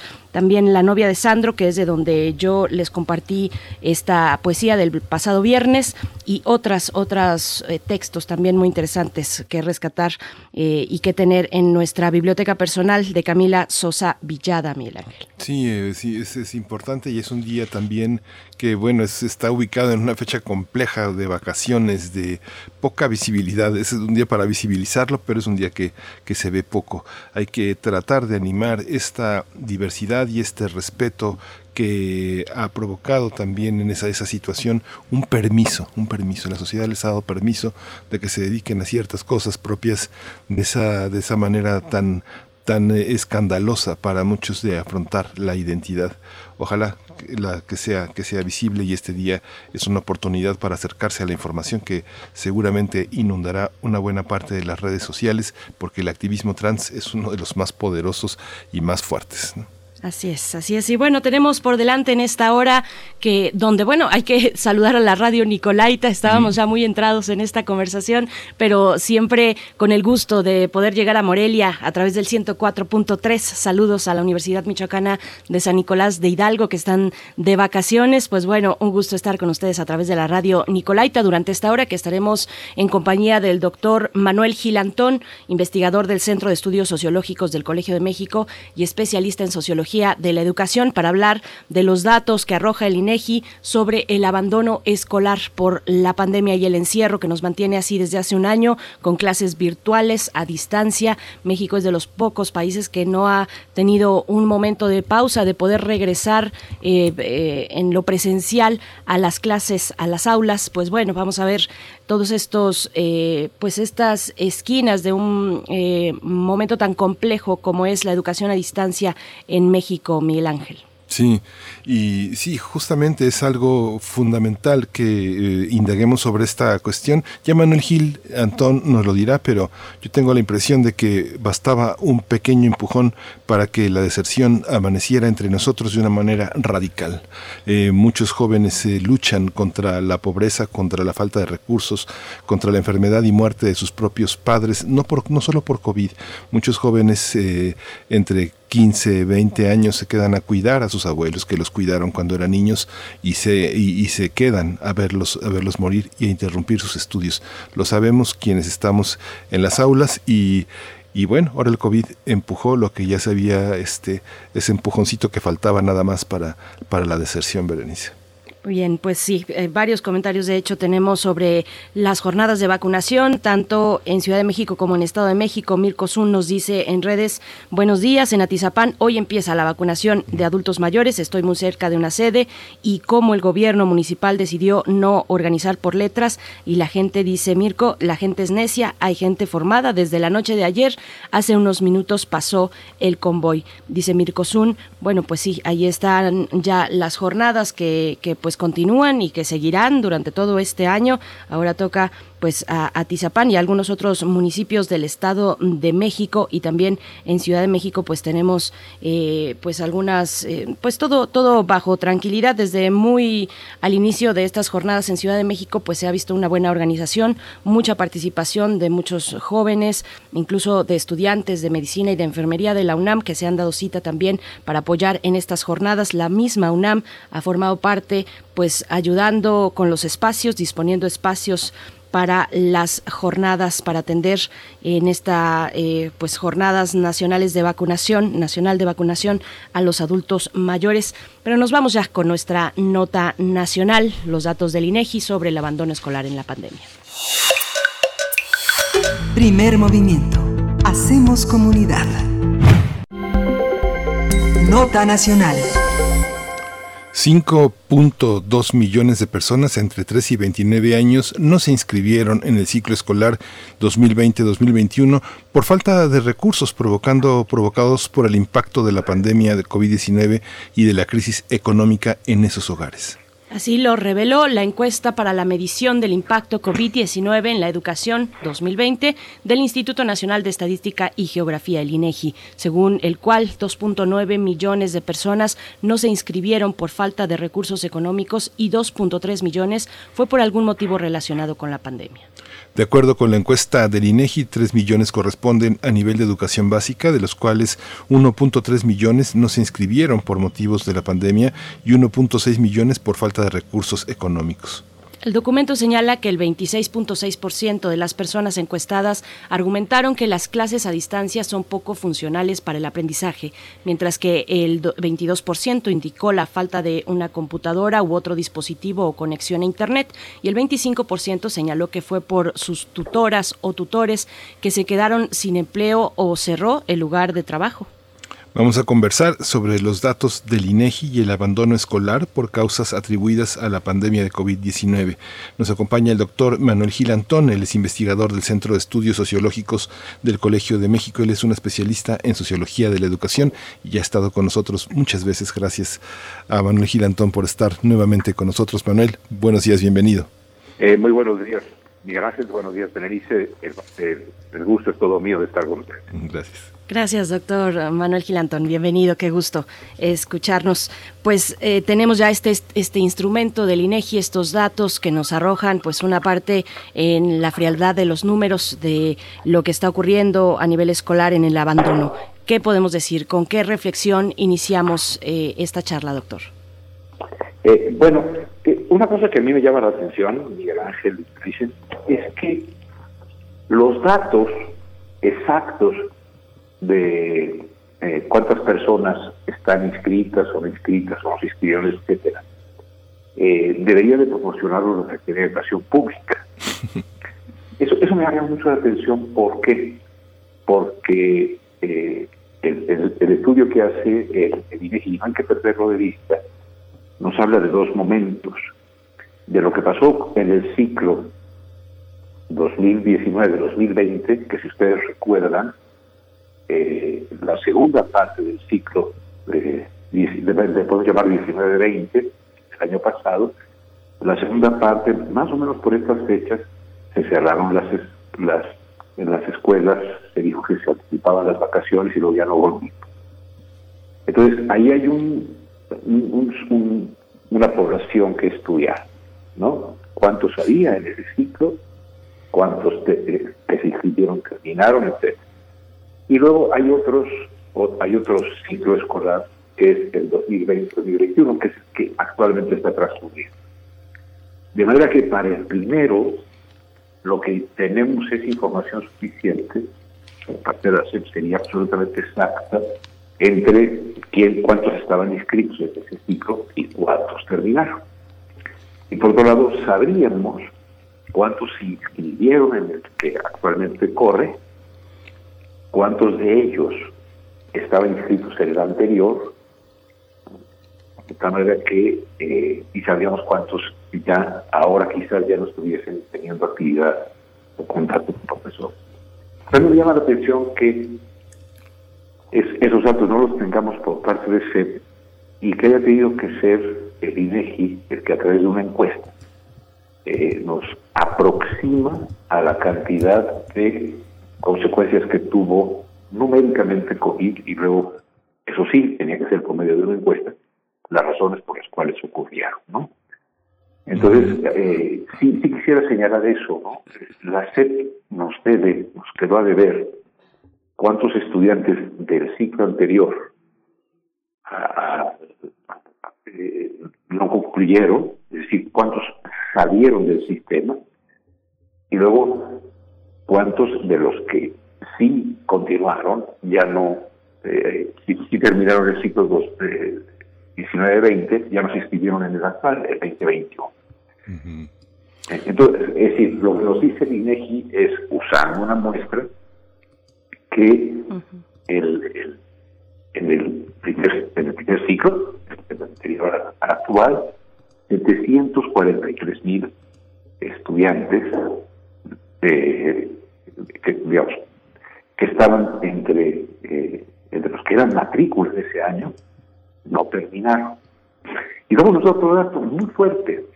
El dato es que de, de los que estaban inscritos en el ciclo anterior, un millón ochocientos mil ya nos inscribieron en el presente ciclo. Es decir, eh, ahí podríamos nosotros decir, esa es una de las cuestiones eh, que, que, hay que tener muy en cuenta. ¿Cuántos abandonaron el sistema en la primera fase de, la pandemia? Y luego, ¿cuántos ya no transcurren de un ciclo al otro? Es decir, estaban en quinto, ya no pasaron a sexto, estaban en cuarto, ya no pasaron a quinto, etcétera, este, en la segunda parte, ¿no? Que nos hablaría, en el primer caso, de lo que se conoce como deserción, que más bien es eh, del sistema, para no culpar a los que eh, se van llamándoles desertores o cobardes. Es, ese primer dato, los 743 mil, es uno, y el otro, muy fuerte, es que un millón ochocientos mil ya no continuaron estudiando habiendo estado inscritos en el ciclo anterior. Ese creo es un primer eh, dato fuerte, porque después ya el va a hablarnos de otras cosas, las razones, y nos va a hablar de otra población, que son el conjunto de mexicanos que tienen entre 3 y 29 años de edad. Entonces, yo sí quisiera, porque es una información muy importante, que no sumáramos, es decir, por ejemplo, no, no, no es verdad, pero no es porque sea falla de INEGI, no es verdad que 5.2 millones que estaban inscritos en el ciclo anterior ya no estén ahora. Eso sería eh, extraordinariamente grave. Ya de por sí, un millón ochocientos mil es muchísimo. ¿no? Eh, no hay que sumar a esos 5.2, 1.8, a los 700 y llegar a cifras de cercanas a 7, 8 millones. Hay que tener muchísimo cuidado. Y yo, ¿para qué? No es un cuidado académico, para nada, ¿no? Sino para tener muy clarito la magnitud del problema. Yo, esa sería mi primera respuesta de, y, y, sí. Manuel, es que hay una, hay una parte, como bien señalas, el INEGI tal vez eh, no tiene en este momento una afinación tan precisa de, de, las preguntas. Yo creo que si, si, uno se atiene a la lógica que tú estás esbozando en este momento, hay muchos padres que perdieron su trabajo, muchos padres que no lo perdieron, pero hacen trabajo a distancia que tenían eh, las escuelas eh, muy cerca, muy cerca de, de, su trabajo para poder recogerlos y que una vez que los recogían los llevaban con los abuelos y luego la mamá que trabajaba a distancia, a cierta distancia de los abuelos, los recogía y se los llevaba a su casa. Toda esa dinámica que es de millones de personas en la zona metropolitana de México, de Guadalajara, de Monterrey, de Puebla, yo creo que tiene un factor eh, sumamente importante. Eh, quiénes cuidan, quiénes recogen, quiénes transportan y cuál es la dinámica de comida, aseo, eh, manutención de los escolares en estos en esos momentos. Yo creo que una encuesta tendría que ser transversal. ¿Tú cómo lo ves? Sí, yo, yo creo, gracias, que tienes toda la razón. Nosotros podemos fijar en la población escolar y ver cómo al cerrarse la escuela, realmente hay una verdadera transformación de las prácticas sociales. Empezando por que reduces más o menos el 40% de la movilidad diaria del país. Es decir, si tenemos nosotros a 32, 35 millones de estudiantes y profesores y profesoras y maestros y, empleados administrativos, etcétera, estás hablando de cerca de, de, de 40 millones de personas que no tienen por qué desplazarse a las aulas y a las escuelas. En consecuencia, la razón por la cual se cerraron las escuelas no fue porque en las escuelas hubiese una mayor tasa de contagio que en otras actividades. Se cerró, cerraron las escuelas y se hizo en todo el mundo porque es la manera en la que con más celeridad detienes la, la, la movilidad cotidiana y evitas que la tasa de contagio se acelere, ¿no? Eh, si tú cierras los, los cafés, tienes menos población que no se va a mover al café que la que no se va a mover escuela, ¿no? Entre meseros y comensales y tal, son muchísimos menos y cierra todos los cafés del país, así cierra todas las escuelas. Quisiera, perdón, pido perdón por tan burdo argumento, pero o ejemplo, pero lo que sí quiero decir es, por eso se cerró. Y en el momento, Miguel Ángel, en que se cierra, en ese momento, las relaciones de género al interior de, la, de las familias se modifican porque quién se va a hacer cargo predominantemente de esos niños que se quedan en la escuela, pues por nuestra inveterada desigualdad y dignidad de género, por las mujeres, ¿no? que además tenían que hacer su jornada de cuidados en la casa y además entre ellas su jornada a distancia. E, ese, ese, impacto es fuerte. Otro es que, ah, incluso, digamos, económicamente, la cantidad de cartulinas o de, la, cantidad de tenis para deportes, etc. O sea, cerrar la escuela es un impacto económico, social y el que tú señalas. El, el, este, la, la, la mutación de las formas de cuidado y de la participación de la familia en la, en la relación con los niños. Se, se, eh, no tenemos ni idea, creo yo, de la magnitud de los cambios que este acontecimiento inédito en la historia del país, del, del país y del mundo, en el sentido de que ya habíamos tenido plagas, pero este, esta pandemia la seguimos en tiempo real y ocurrió en todo el mundo. Es decir, es un fenómeno que nos marcará por su contundencia, porque como veíamos cómo se pintaba de rojo. Entonces, en las escuelas, en la, actividad escolar, en la actividad de asistencia a la escuela, eh, vemos todas las cosas que tú señalas, los abuelos, los... por eso cuando dicen ya hay que volver a lo presencial, en la escuela hay pocas tasas de contagio, no advertimos que el problema es que los niños no brotan en las aulas, sino que se tienen que mover a las aulas. Y eso implica una cantidad de movimiento en las, las ciudades eh, poblaciones con mucha densidad muy grande, que sí puede generar y ha generado en varias partes del mundo rebotes muy fuertes. ¿no? Entonces, así, así vista la cosa, yo diría, distingamos el, de la población escolar que había a la población escolar que hay, tenemos un millón ochocientos menos y en el ciclo anterior el país perdió el, la posibilidad de dar el derecho a la educación a 743 mil. ¿no?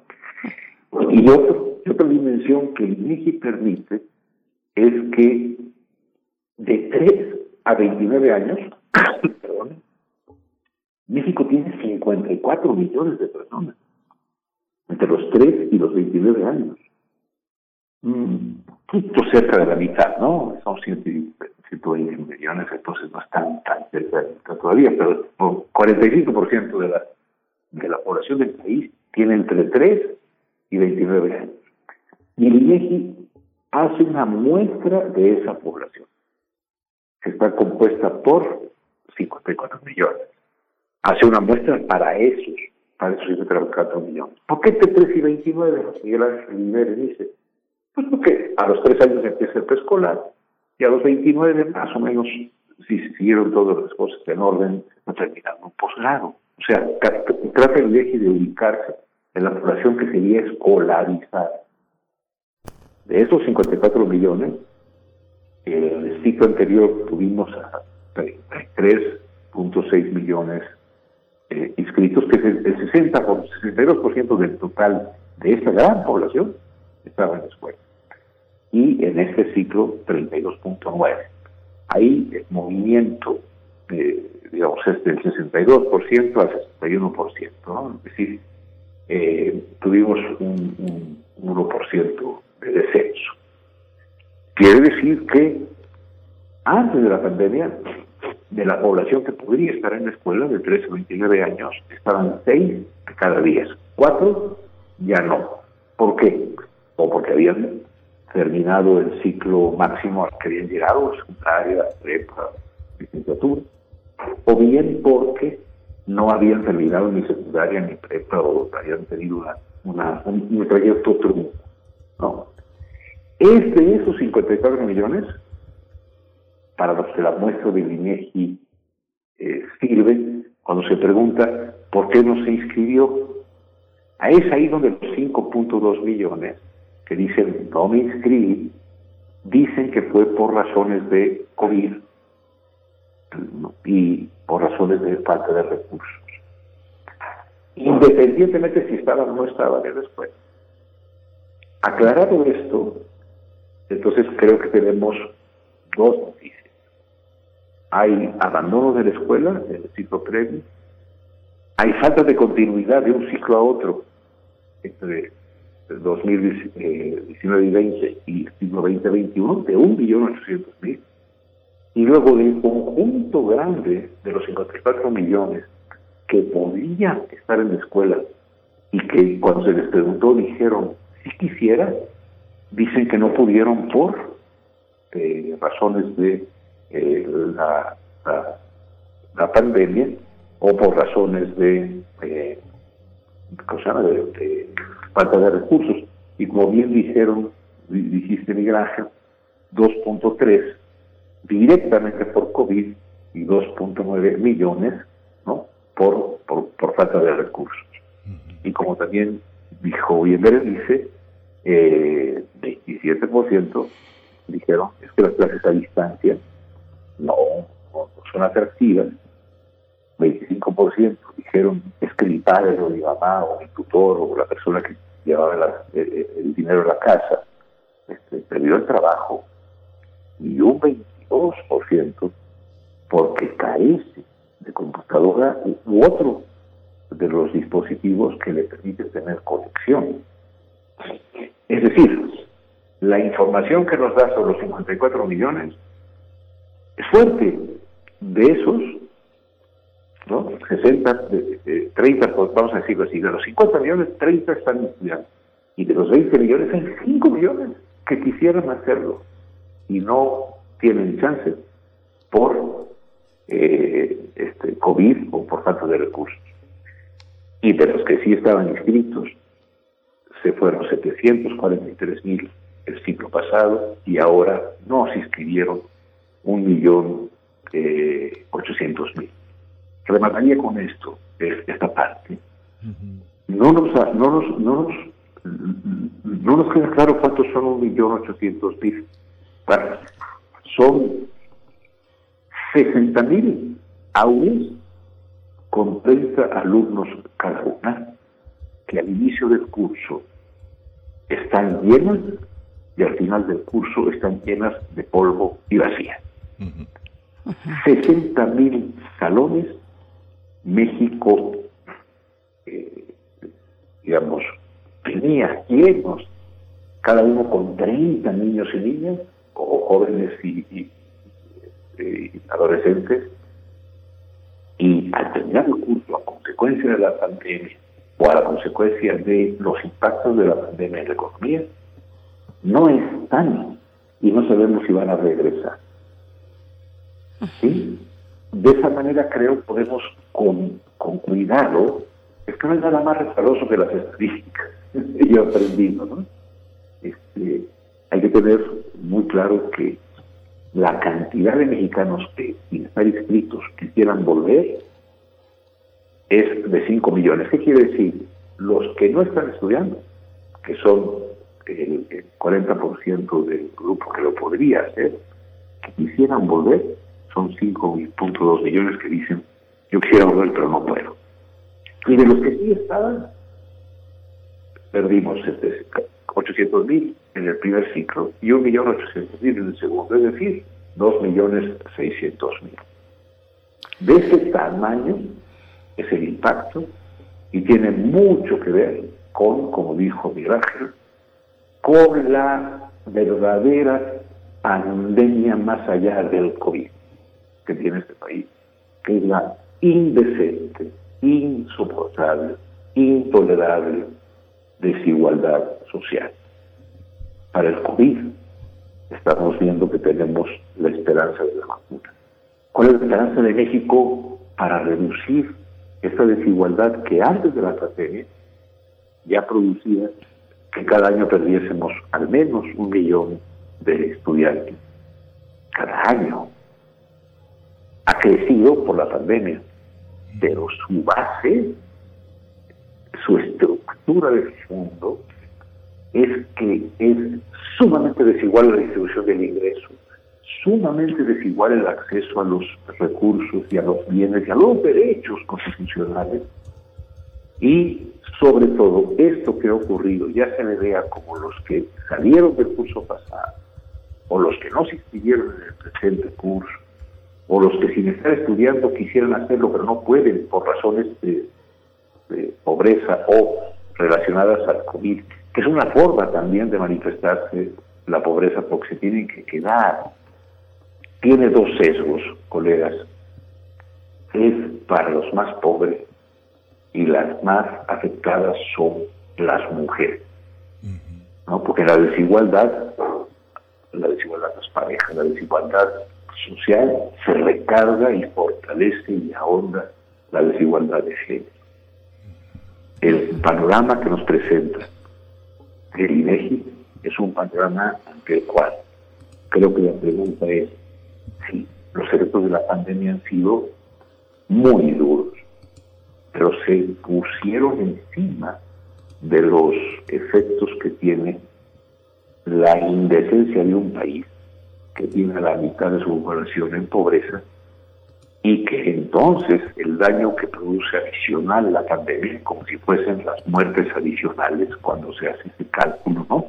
Para tener una cifra más exacta de cuántas personas murieron a consecuencia del COVID, o sea, la, vamos a llamarle así, la deserción adicional a la normal, entre comillas, fue mucho mayor y, de nuevo, como México le ha dado la mejor educación al que menos la necesita, y la peor educación, la que más la requiere, donde más tuvimos pérdidas de contacto con la escuela, fue en donde hay ambientes de pobreza, marginación, en donde se habla una lengua indígena. Es decir, se fueron los más pobres de los pobres, en mayor proporción que otros sectores. Perdón por esta exposición tan larga, pero bueno, ustedes tienen paciencia y, y yo procuraría con ello que nos quedara claro eh, eh, eh, este panorama y que no, no nos vayamos con la cita. Las pandemias pegan de manera diferencial si los servicios públicos de salud son desiguales y si los servicios educativos, como en el país, son tan desiguales. Doctor Manuel Gilantón, es que es dramático lo que nos está comentando. Eh, yo quisiera pasar a la cuestión de pensar en el estado de Campeche no sé si como, como si fuera un estado en el futuro, en el futuro de lo que les esperaría a otros. No lo sé, yo se lo pregunto qué significa el estado de, Campeche, qué consideraciones tomar en cuenta para un posible regreso. Y digo, no necesariamente está en el futuro porque las condiciones son muy distintas. Vamos a pensar en Ciudad de México y Campeche. Eh, Campeche tiene una densidad poblacional, así nada más viendo números muy sencillos que se encuentran en Internet, de 16 habitantes por kilómetro cuadrado. Eh, una densidad poblacional. Ciudad de México tiene 5.966 habitantes por kilómetro cuadrado. En cuanto a, en cuanto a población, sí. Voy a entonces a cerrar con otro, otro dato que es el de población total, doctor. 9 millones en caso de Ciudad de México y si juntamos la zona metropolitana, pues sabemos 21 millones 800 mil y unos pocos más o bastantes más. Y para el caso de Campeche, 900 mil habitantes totales, población total. Vaya, las consideraciones es un abismo entre una realidad y otra. El presidente Andrés Manuel López Obrador dice en este informe de los 100 primeros días de su tercer año de gobierno que después, luego de que los adultos mayores sean vacunados, nos iremos en este plan de vacunación nacional con los trabajadores y trabajadoras de la educación. Eh, y esto, dice el presidente, podría iniciar, eh, se podría reiniciar clases eh, presenciales, de ser posible, antes de terminar el ciclo escolar. ¿Cómo vemos a Campeche con estas consideraciones, doctor? le dice, hay una frase muy sabia que, que yo creo que debemos tomar en cuenta siempre es que la escala de observaciones, que, el sitio del que estamos viendo nos presenta variaciones en el fenómeno del que hablamos. El mejor ejemplo que yo tengo es que cuando uno aterriza en un avión, de la, perdón, pues, un avión, ¿verdad? Algo helicópteros, eh, y uno viene alto, la Ciudad de México es preciosa, está ordenadita, etc. Es la escala de observación ya que llegamos al aeropuerto y salimos a la Colonia de Aviación Civil, ya tenemos otra mirada sobre la Ciudad de México. ¿no? Campeche, en comparación con la Ciudad de México, es extraordinariamente contrastante, pero como si fuese un fractal de los que hablan los, los eh, colegas que estudian física y que de ellos saben, también en Campeche hay diversidad. La densidad de la ciudad de Campeche, eh, poblacional, incomparable con la de la Ciudad de México, pero también es muy grande en comparación con comunidades rurales de Campeche. ¿A qué voy? Me parece que México ha visto al país, y la autoridad educativa ha visto al país, como un planiferio puesto en el escritorio de Vasconcelos, con las rayitas que separan a estados, actividades federativas, que por cierto son rayitas arbitrarias por establecimiento de intereses económicos y políticos. Y entonces ha pensado que la escala de observación para el regreso a clase es el nivel de la, del semáforo de la entidad. Y yo creo que hay una alternativa diferente y muchísimo más sensible a la diversidad del país. Yo afirmo que en cada estado de la República y en cada zona fronteriza entre cualquiera de esas entidades vamos a encontrar que si el semáforo es rojo, tenemos subzonas verdes o hasta ultraverdes. ¿Por qué, Berenice? ¿Por qué, Miguel Ángel? ¿Por qué, querido Víctor? Porque es muy distinto ir a la escuela. Si, si vives en una localidad de, de 10.000 habitantes, y todos los niños van a clase caminando a una escuela que tiene amplios espacios abiertos o que puede con unos cuantos pasos llegar a un sitio donde pueden tener actividades perfectamente sin eh, ventiladas, salvo que esté lloviendo, ¿no? que hay que llevar una carpita. Eso puede ocurrir, el mejor ejemplo que tengo es en, en el estado de Chiapas, que conozco el norte de Chiapas, y el sur de Tabasco, del municipio de Villajalón, que está al norte de los de los altos de, Chiapas, digamos, ¿no? hacia Villahermosa, hay toda una franja en la cual, con las condiciones orográficas y sociales, son muy semejantes, independientemente de que crucen la rayita. Ahí, quizás las clases presenciales pudieron haberse llevado a cabo hace meses, porque todos los niños van a pie, no tienes carga en el transporte colectivo. Y si hubieses ahí tenido mucho cuidado en que los profesores y profesoras tuviesen la protección este, debida, entonces, pues, eh, tendríamos una condición muy diferente a la de Iztapalapa. Por otro lado, lo que tú nos dices nos hace pensar, no estaremos mal. Es decir, en muchos países, los niños y las niñas los jóvenes van, bueno, ya, ya los jóvenes se pueden mover más, pero los niños y las niñas en la educación básica van a la escuela de su condado, de su distrito, de su, de su distrito escolar. Incluso las personas en Estados Unidos se cambian de casa para cambiar la escuela. Nosotros no, nosotros tenemos a niños y niñas que cruzan durante dos horas, no se digan a una, ¿no? que estamos en de una, que van a seguir desde Chalco, o desde mesa, ¿no? Y que obviamente necesitan usar el transporte colectivo. Entonces, la movilidad que implica que esas personas vayan a la actividad presencial es muy distinta y pone en mayor riesgo de contagio a la población de su conjunto que un niño que sale de su casa, una casa que además tiene un patio, ¿no? y que va además a una escuela multigrado que cuando antes hablábamos de ellos decíamos están muy mal porque les falta techos adecuados, que no están las paredes están incompletas, pero ahora resultan las mejores escuelas para la educación en la pandemia, porque están muy bien ventiladas por la pobreza, que les impide tener eh, muros que antes considerábamos los adecuados. ¿no? Así es la vida, tiene paradojas. Entonces, nosotros tenemos que entender, dicen, específicamente a tu pregunta yo te diría, ¿por qué nos hemos tardado tanto en entender que el país es diverso y que tenemos condiciones diferentes y que debimos haberle preguntado a los profesores y a las profesoras otra vez, como dice la, la, doctora Chansky, tratamos a los profesores y a las profesoras y a los niños, a los padres de familia como personas sin voz. ¿Por qué nos pudimos preguntar, a ver, aquí el profesor vive en la localidad, porque tiene que mover perfecto la profesora. ¿Cuántos niños van? No, pues van 30. ¿Cómo está la escuela? No, pues bastante bien, está abierta, etc.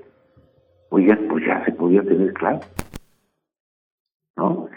Oigan, podemos ver las clases en Naucalpan. No, no, por favor, no. Y podríamos haber hecho diferencias según contextos. E incluso en Campeche se podía haber abierto previamente en comunidades pequeñas y después en la ciudad. Y yo digo que en cada estado, esa es mi conjetura, tenemos espacios en los que la probabilidad o la posibilidad, perdón, de regreso a clase está dada hace presenciales, está dada hace tiempo por las características del traslado, porque se llega a pie, porque a, lo mejor lo que tenemos es que el profesor o la profesora se desplaza.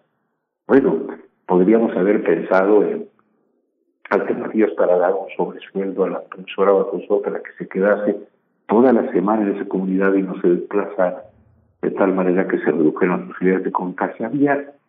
Don Antonio Machado dice, se miente más de la cuenta por falta de fantasía. También la verdad se inventa. ¿Por qué le apostamos al centralismo de que todos aprenden lo mismo y todos hacen lo que se indique desde la federación con base en un semáforo estatal, ya por sí la, de, la, de, la, demarcación de un estado es una cosa relativamente arbitraria, ¿no? y pues sabiendo que el semáforo nacional y el semáforo estatal es un promedio de distintas epidemias que van a distinto ritmo al interior de esas demarcaciones. ¿no? El saldo de un naranja, de un rojo, etcétera, es la combinación de zonas en que la epidemia va con mucha lentitud en los contagios y otras en las que va aceleradísima. ¿Por qué no hicimos caso y, en vez de tratarlos como infantes sin voz, como dice Llorar, nos fuimos a preguntarle y decir, a ver, ¿cómo le podemos hacer? ¿Por qué no confiamos más en el magisterio, que es el que sabe lo que pasa ahí? Pues yo creo que porque el licenciado Montezuma, el maestro Montezuma, y actualmente tampoco la profesora Delfina, han escuchado al magisterio para planear un retorno diversificado, contextualizado a la escuela. De tal manera que en Campeche se está haciendo un experimento, Berenice, y yo creo que eh, teniendo al personal docente y asociado a la escuela vacunado, ojalá después de haber vacunado a todo el personal del sector salud y a todos los mayores de, edad, eh, de 60 años, pues nosotros vamos a tener condiciones de un retorno a clase menos riesgoso. De, de, eh, vivir es riesgoso, ¿eh? Como si la siguiente existo en lo diásporo de nuestro corazón no está seguro. Pero en estas condiciones de un bicho suelto, tan, tan, tan cruel, ¿no? Tan, tan, tan invisible y, que lastima, este, sí tenemos que tener muchísimo cuidado en el retorno. ¿Por qué? Porque no podemos darnos el lujo. Y fíjense, no es que estemos perdiendo demasiado cuando pues se atrasa uno en aprender quebrados. No, creo que estamos perdiendo demasiado en las formas de convivencia, las formas de, tener contacto con otros que no sean consanguíneos, que son fundamentales en las sociedades modernas y para eso se inventó. ¿no? Sí, justamente, Manuel, eh, si uno ve, eh, todas las polémicas del regreso a clases en un sistema educativo tan distinto como el alemán o el británico en relación a los otros sistemas escolares eh, en Europa, en el fondo hay una parte en la que no somos tan distintos. Tal vez cuando uno viaja no, no pide ir a, a, ver cómo toman clase los niños y uno no se da cuenta que en, en Toulouse, eh, en una zona próspera, puede haber eh, un hacinamiento en las aulas de niños que están, que son hijos de campesinos o que son hijos de migrantes, eh, pero uno ve, uno se escandaliza acá de 36 niños en un aula y pequeña y pasa lo mismo, pasa lo mismo en Alemania que en Francia, pero el resultado de lo grupal, la relación con los padres, el respeto institucional sí es bastante distinto cuando uno lo piensa en los niños con educación especial, que es una población muy grande, y todo el resultado de la violencia en la parte grupal se, hay muchísimos trabajos, muchísimos estudios que refieren cómo es un bálsamo frente a la violencia intrafamiliar, al divorcio de los padres, a la violencia que eh, también los propios hermanos mayores ejercen en algunas comunidades, incluso los vecinos en las maneras de jugar, de repartirse tareas y roles, y la escuela tiene ese carácter grupal, especular, identificatorio, donde nos podemos también liberar de nuestro propio origen. ¿Cómo se observa esa parte? ¿Tenemos esa conciencia por parte del sindicato de maestros, por parte de los profesores, por parte de la autoridad, Manuel? Yo, siento a la autoridad y Ángel eh, como en bastantes sexenios que llevo tratando de, o por lo menos apasionado en este tema, yo siento que la autoridad proyecta una escuela ideal que no tiene diversidad. Y en el peor de los casos proyectan la escuela a la que fueron, que en general no es una escuela pública, que en general es una escuela eh, privada de alto costo, ¿no? que sea nivel universitario.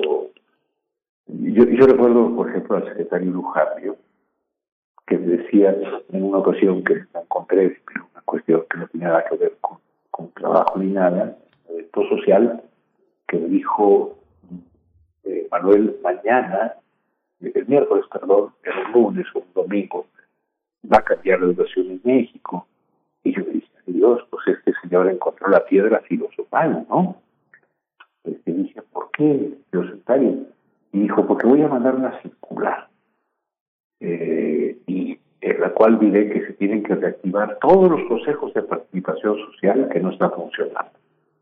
Y ya con los consejos de participación social funcionando, van a controlar la especie de sindicato y van a, yo decía, una circular.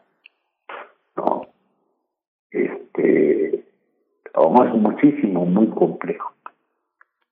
Cuando tú dices, que en cualquier parte del mundo este, digamos, la densidad poblacional en una zona pobre de Brooklyn, en términos escolares, no se compara a la de Manhattan, para hablar de una zona en la que más o menos tenemos alguna idea, por lo menos por las películas.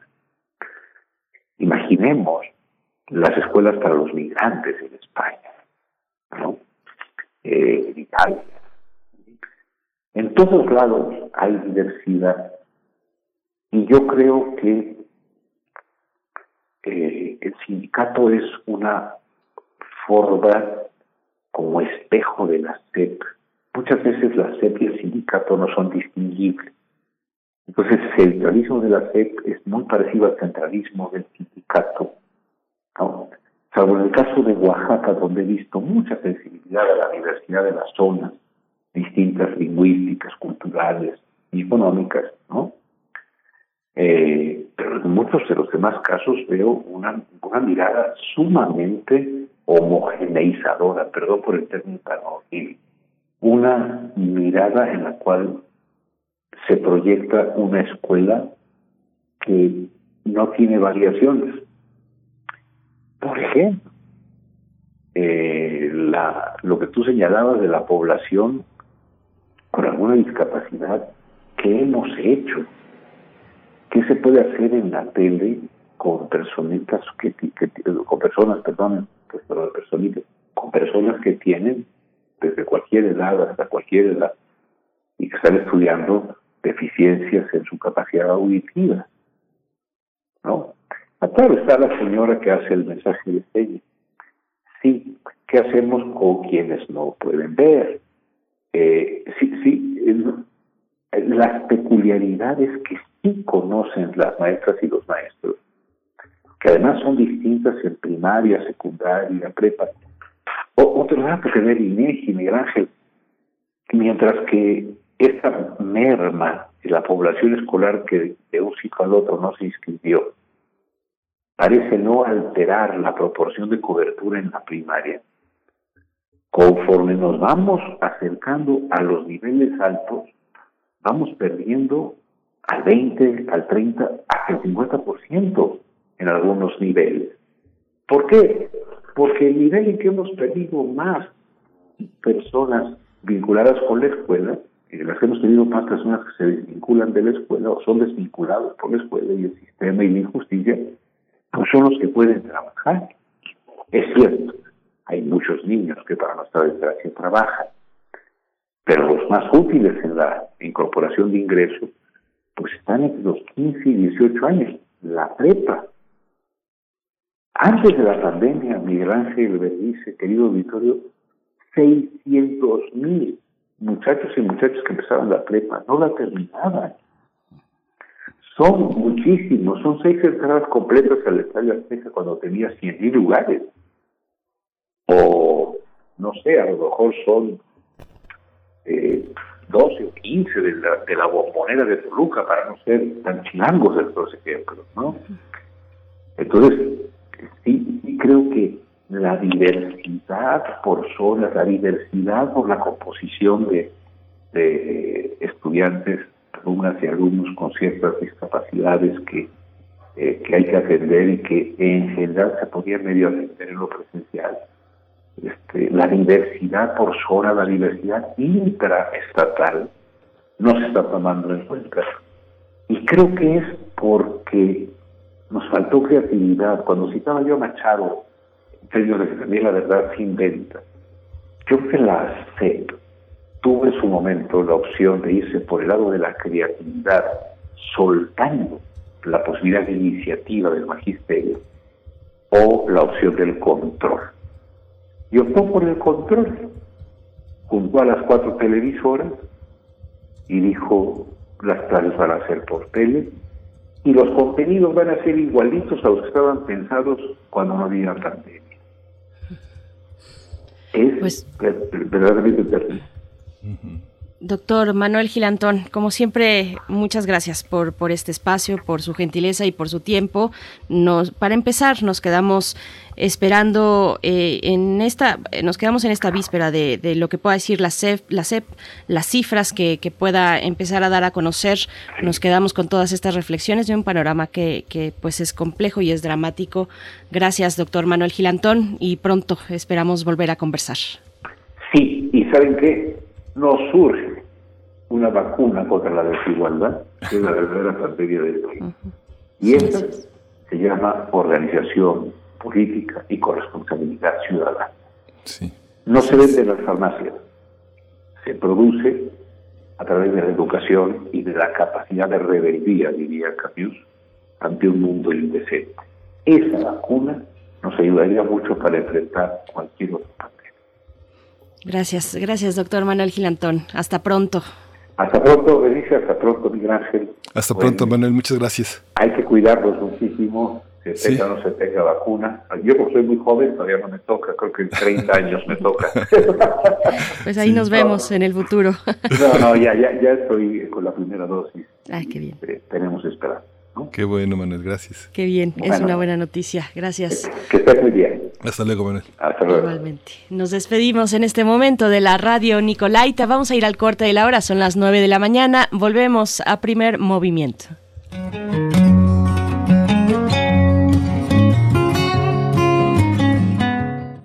Recuerda que la pandemia sigue. El COVID-19 no está retrocediendo, ni la pandemia comienza a desaparecer. Las vacunas están llegando, pero todavía faltan varios meses para inmunizar a la mayoría de la gente. Debemos mantener las medidas que la ciencia ha comprobado que pueden ayudarnos a mantenernos a salvo. Usa el cubrebocas.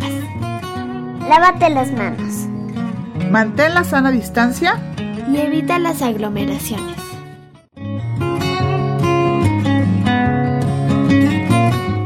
No es tiempo aún de viajar y salir de casa. Actuemos de manera responsable durante los siguientes días de vacaciones para evitar que haya un contagio mayor de COVID-19. ¡Salvemos vidas! Es responsabilidad de todos. Solo juntos saldremos de esto. ONU Verified.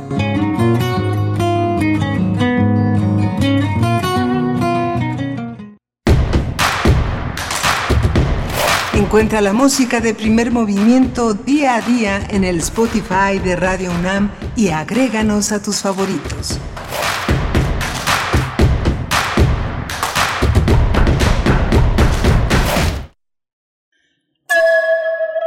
En esta época tan difícil que estamos viviendo, la música es un bálsamo para el espíritu. Soy Ana Lara y los invito a que escuchen la música que hacemos los compositores aún en el encierro en Hacia una nueva música todos los miércoles a las 18 horas, por supuesto, en Radio Una. Experiencia sonora.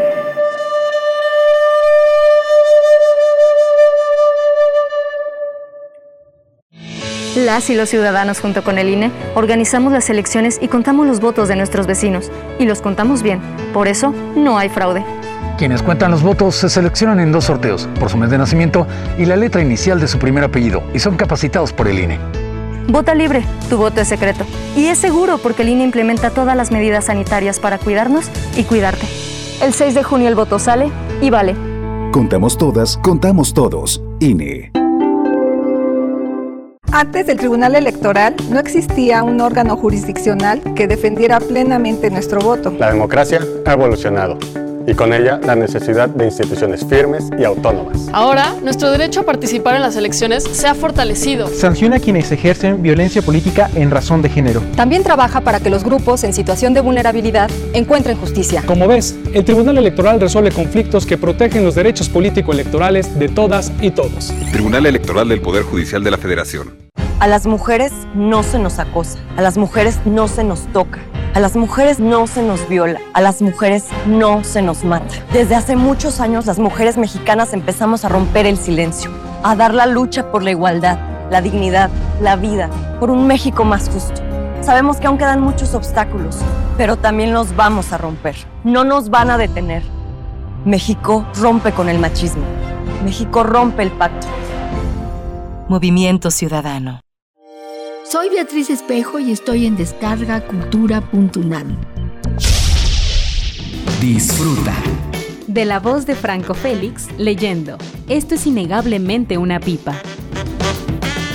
Tallado en una cripta relativamente nueva, Miles lee un epitafio que reza, Gran padre, gran esposo, un superhéroe sin igual, en paz descanse RR. Sé parte de la cultura para llevar. www.descargacultura.unam.mx Duele todo lo que estamos viviendo. Duele hasta el alma. Pero si algo tenemos las y los mexicanos, es que siempre nos unimos y salimos adelante. Así que no importa si odias la política, lo que realmente importa es sanar a México. Sanar los trabajos perdidos, la inseguridad, los centros de salud. En RSP queremos sanarte a ti. RSP, sanar a México. Visita redes sociales progresistas.org. Hoy hay tanta información que es difícil identificar la que es útil y si ayuda a tomar mejores decisiones. Publicar noticias falsas, rumores y mentiras nunca fue tan común. Y todo eso afecta nuestra vida. En cambio, la información cierta, verificada y confiable puede salvar vidas. Busca fuentes confiables, compara, investiga bien, no te quedes con lo primero que te cuentan. Conoce más en INE.mx y es.unesco.org. Contra la desinformación, contamos todas, contamos todos. INE. ¿A quien crea que tu voto vale una despensa? No. ¿A quien crea que tu voto vale unos pesos? No. ¿A quien crea que puede obligarte a votar como él o ella quieran? Dile no. No. No. no. Tu voto es secreto y tu derecho es ejercerlo en libertad. Si quieren comprar o condicionar tu voto, denuncia ante la Fiscalía Electoral que investiga y persigue los delitos electorales al 800-833-7233 o en www.fedenet.org.mx. Este 6 de junio, el voto sale y vale. INE.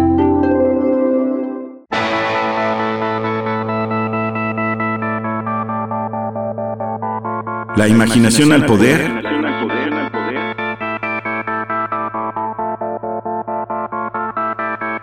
Cuando el rock dominaba el mundo. Todos los viernes a las 18.45 horas por esta estación. 96.1 TFM. Radio UNAM, Experiencia Sonora.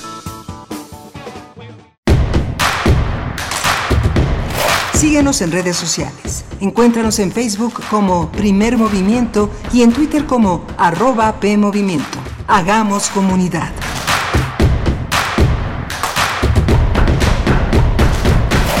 Hola, buenos días. Ya son las 9 de la mañana con 6 minutos. Estamos en la tercera hora de primer movimiento, la última sesión en vivo, la, última transmisión en vivo de este programa que se transmitirá también jueves y viernes. Sin embargo, será una antología que ha hecho el equipo de producción comandado por Frida Saldívar y que será también una, una muestra de lo que hemos realizado también para ustedes. Esta interpretación, esta lectura de los temas más acuciantes de la realidad mexicana e internacional. Está Emanuel Silva en los controles técnicos, está Violeta Berber en esta, en esta semana eh, intensa de, producción, en la asistencia de producción, Frida Saldívar en la producción ejecutiva y Berenice Camacho en la conducción de este espacio. Berenice, buenos días. Muy buenos días, Miguel Ángel Quemain. Qué gusto saludarles en esta tercera hora. Gracias por su permanencia en la radio universitaria, cultural pública que ofrecemos a ustedes cada mañana para hacer comunidad.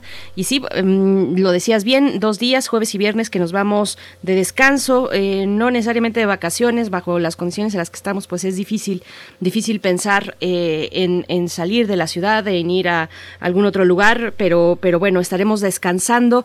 Y, con esta antología que mencionabas, la eh, producción de este espacio, pues ha seleccionado pues reflexiones y charlas que no caducan, que finalmente es mucho de lo que hacemos en este espacio, que donde la inmediatez no es lo que necesariamente nos mueve en nuestro trabajo periodístico y de comunicación, sino reflexiones de nuevo que no caducan, que van más allá, que son profundas, así es que vamos a tener eh, la oportunidad de escuchar esas, esas reflexiones, una antología preparada por Frida Saldívar y por el resto del equipo en primer movimiento. Para, para esta hora, para esta hora, cuando son las las nueve con ocho minutos. Ya arrancamos esta hora que estará compuesta por nuestra mesa del día, nuestra mesa del día para hablar del informe de la organización Artículo 19, que año con año pues publica su informe sobre los hechos del año anterior, en este caso 2020, un año de pandemia y de eh, y, de, y, de, estar encerrados, encerradas en casa, esta situación que también atraviesa al trabajo periodístico, al reporteo particularmente. Así es que estaremos hablando sobre los hallazgos de eh, este informe de artículo 19 sobre la libertad de expresión, acceso a la información y respeto a los derechos humanos. En esta mesa que tendremos en charla con Itzia Mirabete Veraza, coordinadora de prevención e incidencia en artículo 19, y también con Andrea Velasco, investigadora y especialista en libertad de expresión del colectivo de análisis de la seguridad con democracia AC, para nuestra mesa del día, Miguel Ángel. Sí, es muy importante. Vamos a tener este, este informe de artículo 19, 280 páginas, cerca de 280 páginas para reflexionar sobre la situación también en los estados del país, la relación con los gobernadores, con las fuerzas políticas, empresariales, religiosas en cada uno de los estados y también el tratamiento de la situación eh, polémica que ha colocado eh, en muchos momentos al presidente bajo esta mirada que los propios medios cuestionados han señalado como una parte de adversarial del presidente hacia algunos medios. Eh, hay una narrativa que, que parece que homogeneiza a toda la prensa. La prensa es distinta. La prensa es distinta eh, incluso de los pequeños periódicos que se pueden publicar en, una, en un municipio como Chalco, hasta como Toluca, como Hidalgo, Pachuca, en fin, la prensa no es la prensa de la narrativa eh, que, nos, que nos venden totalmente. Hay que ver punto por punto en qué consiste. No es lo mismo Río 12 que el Universal, no es lo mismo la jornada que proceso, no, es, no son lo mismo. Y ayer, fíjate, Berenice, que no sé si tú tuviste oportunidad de verlo, pero eh, Álvaro Delgado estuvo en la mañanera y dijo una cosa que me después la corrigió en una larga entrevista que le hizo Julio Hernández en Julio Astillero, en Astillero Informa, este espacio en la web que Julio Hernández ha, desarrollado con una enorme calidad y una enorme capacidad polémica que justamente hoy cumple un año, hoy cumple un año de haber empezado este con lo que haya, dice Julio, en ese espacio y entrevistó a Álvaro Delgado y, contrastó con la mañanera porque Álvaro en un momento que ahora renunció a proceso después de 26 años de reportero, dirige ahora el trabajo de investigación en el portal, sin embargo, eh, que tiene es un amplio, un, amplio consejo de periodistas. Eh, dice Álvaro Delgado, bueno, eh, la, la gente tiene derecho a cuestionar al poder con mentiras o como sea. Y el presidente le respondió que él solo ejerce su derecho de réplica que es un derecho que yo creo que lo ha obsesionado mucho en los últimos años porque si algo se le negó a López Obrador desde antes de 2018 era el derecho a réplica. Yo creo que esta intención del presidente de, leer y de responder a, todo a todas las críticas y a todos los comentarios contrasta mucho con este eh, Cuauhtémoc Cárdenas, que fue el primer gobierno democrático en la ciudad, que decía, yo no sé, no, no estoy enterado, este, pregúntale al responsable, esta vez no. Esta vez el presidente responde a las críticas de una manera beligerante, le cuentan los adjetivos, le cuentan las falsedades, pero hay una hay un derecho a réplica que el gobernante ejerce de una manera muy este muy muy personal, pero que tendría que verse, valorarse también a los ojos de esa otra narrativa de responder también a fake news, de responder a una parte del periodismo que dice López Obrador está dedicado al negocio, al dinero, al poder, que está en un conflicto enorme de intereses y justamente se dio a partir de este reportaje que publicó Álvaro Delgado en, en Sin embargo sobre los intereses partidistas de latinos que se presentó el año pasado diciendo que no respondía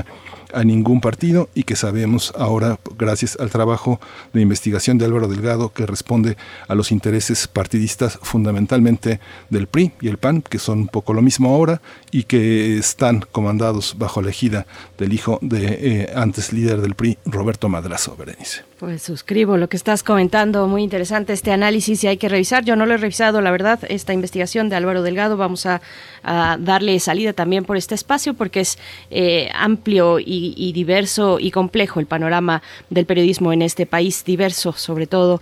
Y bueno, estaremos conversando en la mesa del día sobre algunos de sus aspectos que recupera el informe del artículo de artículo 19, esta organización precisamente que vela por los derechos de la libertad de prensa, de la libertad uh, del acceso a la información. Así es que, bueno, esto para la mesa del día con esta reflexión que ya eh, va aperturando nuestra charla, que estará muy, muy interesante seguramente, para después también cerrar, cerrar este último, este último día en vivo, este último día antes de las vacaciones. Vamos a cerrar con, como mm, suelo, solemos decir, con broche de oro, con el doctor Plinio Sosa, que en realidad más que oro será el estroncio eh, y el GPS óseo es el tema para esta mañana en el espacio que dedicamos a la química y a los 150 años de la tabla periódica. El doctor Plinio Sosa, académico de la Facultad de Química y divulgador científico, nos acompañará como cada miércoles. Así es que vámonos antes de que todo esto ocurra. Eh, es el turno de escuchar poesía, de escucharla además en la selección y en la voz de Miguel Ángel Quemain.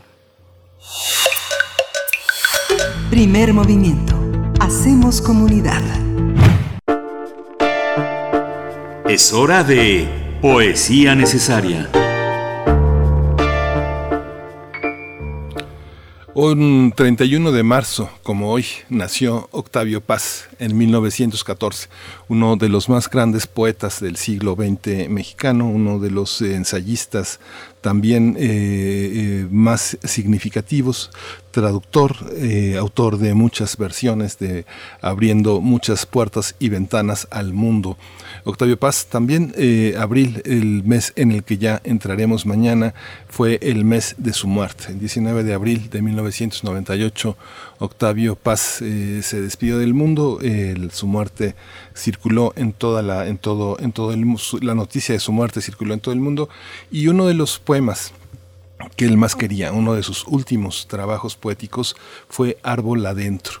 Eh, fue un, un, poema que él, contaba que está pensado en María José, María José Paz, como la conocemos, a María José, esta uh, mujer que lo acompañó durante toda su vida, que fue un protagonista también de sus tránsitos, de sus eh, deliberaciones, una artista plástica que él amó muchísimo y que eh, generó esta idea del abrazo nocturno, justamente árbol adentro. Lo vamos a acompañar con una, una tradición que viene de la cítara, que es Anusha Shankar, que interpreta Lasia de su álbum Reflexiones, una, una retrospectiva de esta, esta visión hindú sobre Parvati y su danza cósmica, que es una manera de responder desde el yin al poderoso yang de su consorte Shiva y que está muy fuerte en la reflexión de paz y de su erotismo desde las vislumbres de la India, este libro que trabajó de una manera también muy intensa, muy pensando en el tema del erotismo.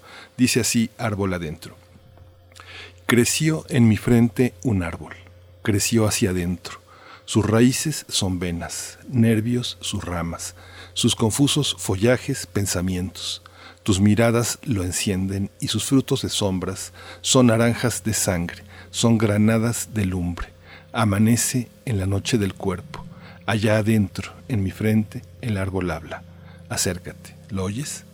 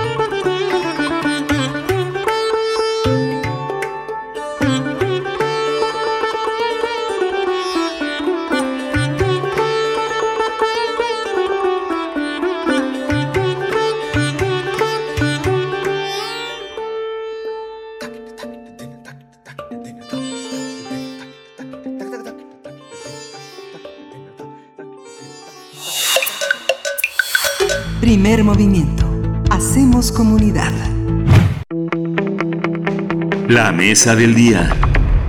A dos años del gobierno del presidente Andrés Manuel López Obrador persisten dinámicas de estigmatización eh, de la prensa, censura, violación de los derechos humanos y el debilitamiento o abandono de las instituciones creadas para hacer contrapeso al poder. Eso dice artículo 19. Así es, estas son algunas de las conclusiones del informe anual sobre libertad de expresión en México, acceso a la información y respeto de los derechos humanos. Este informe publicado por artículo 19 titulado Distorsión, el discurso contra la realidad, el cual reporta que el año pasado se registró una agresión contra la prensa cada 13 horas. Ocurrieron 692 ataques contra medios de comunicación y periodistas. Durante la actual administración han sido asesinados 17 periodistas por motivos posiblemente vinculados a su labor. En lo que va del 2020 han sido asesinados seis periodistas. Las cifras colocan el año pasado como el periodo más violento contra la prensa desde que se tiene registro. Las entidades que registraron estos ataques son Ciudad de México, Puebla, Quintana Roo, Veracruz y Oaxaca, que en conjunto sobrepasan 47% del total nacional de las agresiones. Asimismo, el informe documenta la muerte de casi 100 periodistas a consecuencia de COVID-19, lo que visibilizó la precariedad y violación de los derechos laborales que enfrentan miles de comunicadores en los medios de comunicación. Vamos a, conversar sobre el informe de artículo 19 en el estado de la libertad de expresión durante 2020. Nos acompañan a través de la línea dos invitadas. Por mi parte presento a Itzia Mirabete Veraza. Ella es coordinadora de prevención e incidencia en artículo 19. Itzia Mirabete, gracias por estar en esta mañana. Buenos días. Hola, buenos días. Muchísimas gracias por la invitación y saludos al auditorio. Gracias, Itzia. También está con nosotros Andrea Velasco. Ella es investigadora y especialista en libertad de expresión del colectivo de análisis de la seguridad con democracia, conocido por sus siglas como CACEDE. Bienvenida, Andrea Velasco. Gracias por estar aquí. Hola, buenos días. Muchas gracias por el espacio. Gracias, gracias a ambas. Eh, empezamos, bueno, con un, eh, una mirada amplia sobre lo que significó para la libertad de prensa y de expresión el año pasado, el 2020, en un contexto de confinamiento, de pandemia. Itzia eh, Mirabete de Artículo 19. Además, agregar que, bueno, la noticia esta mañana es que durante su conferencia matutina el presidente Andrés Manuel López Obrador, pues ha hablado sobre la organización a la que tú perteneces, Artículo 19, ha hablado mm, sobre el aspecto del financiamiento eso no quiero dejarlo pasar porque es un tema que está precisamente en este momento cuando dice el presidente, bueno, esta organización está financiada como mm, todas las organizaciones pues necesitan una manera de subsistir. ¿Qué puedes decir ante lo que ya se está moviendo mucho en, en, los medios, en la comunicación, en las redes sociales, luego de estas declaraciones del presidente Andrés Manuel López Obrador?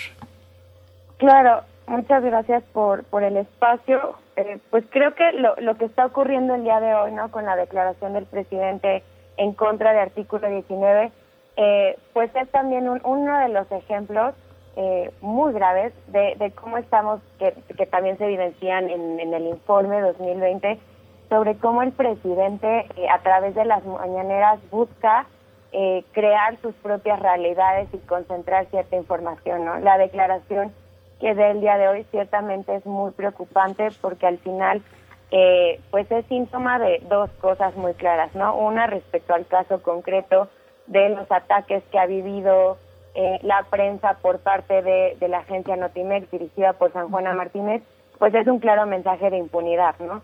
De total respaldo hacia ella, de impunidad en el caso, eh, pues y en el, en el segundo tema pues tiene que ver con, con un ataque a organizaciones que se dedican a la defensa de derechos humanos, que no lo han hecho y que no han visibilizado y denunciado solo en este sexenio, sino han trabajado en el sexenio de, eh, André, eh, perdón, de Enrique Peña Nieto, de Felipe Calderón, visibilizando violaciones a derechos humanos y que busque de alguna manera deslegitimar este trabajo para acabar eh, con el mensaje y con el mensajero pues nos parece muy preocupante porque lo que estamos constatando es el cierre de espacios de diálogo, el cierre de espacios democráticos, ¿no?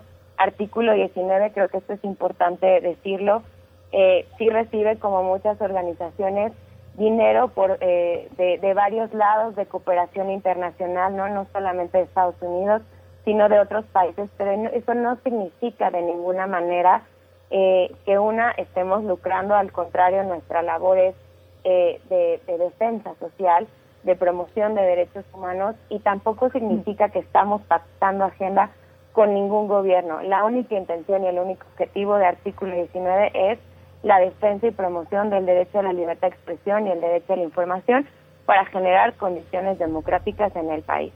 Hay un listado. exigimos respeto. Sí, hay un listado de organizaciones e iniciativas en que, que al, inicio de este informe ustedes eh, con, toda claridad de apertura y transparencia pues enlistan a esta serie de organizaciones y de eh, instancias que de alguna u otra manera eh, se acercan a ustedes, financian o ustedes se acercan, se pide financiamiento. Ahí está para quien quiera consultar en el informe de artículo 19 pues precisamente esta serie de organizaciones y, y bueno preguntar también preguntarte Andrea Velasco cómo ves cómo ves este informe cuál es la situación que ustedes también desde CACEDE, eh, pues que es un espacio que, se ha, que ha puesto el énfasis en el periodismo y en las condiciones en las que se ejerce el periodismo en este país, pues también muy de cerca CACEDE lo ha hecho. ¿Qué comentario inicial nos puedes compartir, Andrea Velasco? Sí, Berenice, eh, pues bueno, antes que nada eh, me gustaría felicitar Artículo 19 por este informe tan completo que busca visibilizar y analizar las condiciones de libertad de expresión a nivel nacional y a nivel local. Eh, me parece importantísimo, eh, bueno, nos parece en CACEDE eh, muy relevante poner cada vez más el foco en lo local, que es lo que vemos que, que hacen también en este informe, precisamente por las particularidades que mencionaban, tanto en los medios de comunicación como a nivel estatal, a nivel municipal, en el país. entonces, bueno, creo que es una de las grandes virtudes de este informe. Eh, pues me gustaría eh, destacar algunos de los hallazgos principales eh, que veo en este informe, que es eh, primero justamente lo que menciona Itia, lo que se desprende de em, del título, que es pues que el año pasado el discurso oficial, bueno, a lo largo del sexenio, pero también el, el año pasado, el discurso oficial buscó distorsionar la percepción de la situación en materia de derechos humanos en México eh, con alegaciones eh, como eh, pues tener otros datos a través de afirmaciones falsas, engañosas y de descalificaciones y polarización en lugar de proveer argumentos eh, por parte de pues las más altas esferas de autoridad en este país. que bueno, es también uno de los temas importantes que advertíamos nosotros en el informe 2020, ¿no? Y que otras organizaciones también como CPJ y Reporteros Sin Fronteras han eh, venido advirtiendo porque eh, pues significa eh, pues dar una señal de falta de respaldo por parte del gobierno a periodistas y personas defensoras de derechos humanos, lo cual incentiva a otros actores o al mismo gobierno pero en otros niveles a agredir eh, da este permiso que mencionan en el informe a agredir a estos este, a estos grupos y por tanto eh, pues a acrecentar este clima de inseguridad y de censura y autocensura en el país. Eh, por otra parte, eh, pues mencionan que 54% de la publicidad oficial sigue concentrada en 10 medios de comunicación, que es lo que eh, pues nosotros seguimos viendo en el eh, índice estatal de libertad de expresión, estamos realizando eh, otra actualización y pues a nivel local se sigue viendo lo mismo, ¿no? Eh, este reflejo a nivel federal se ve eh, de esta manera o aún peor a nivel local.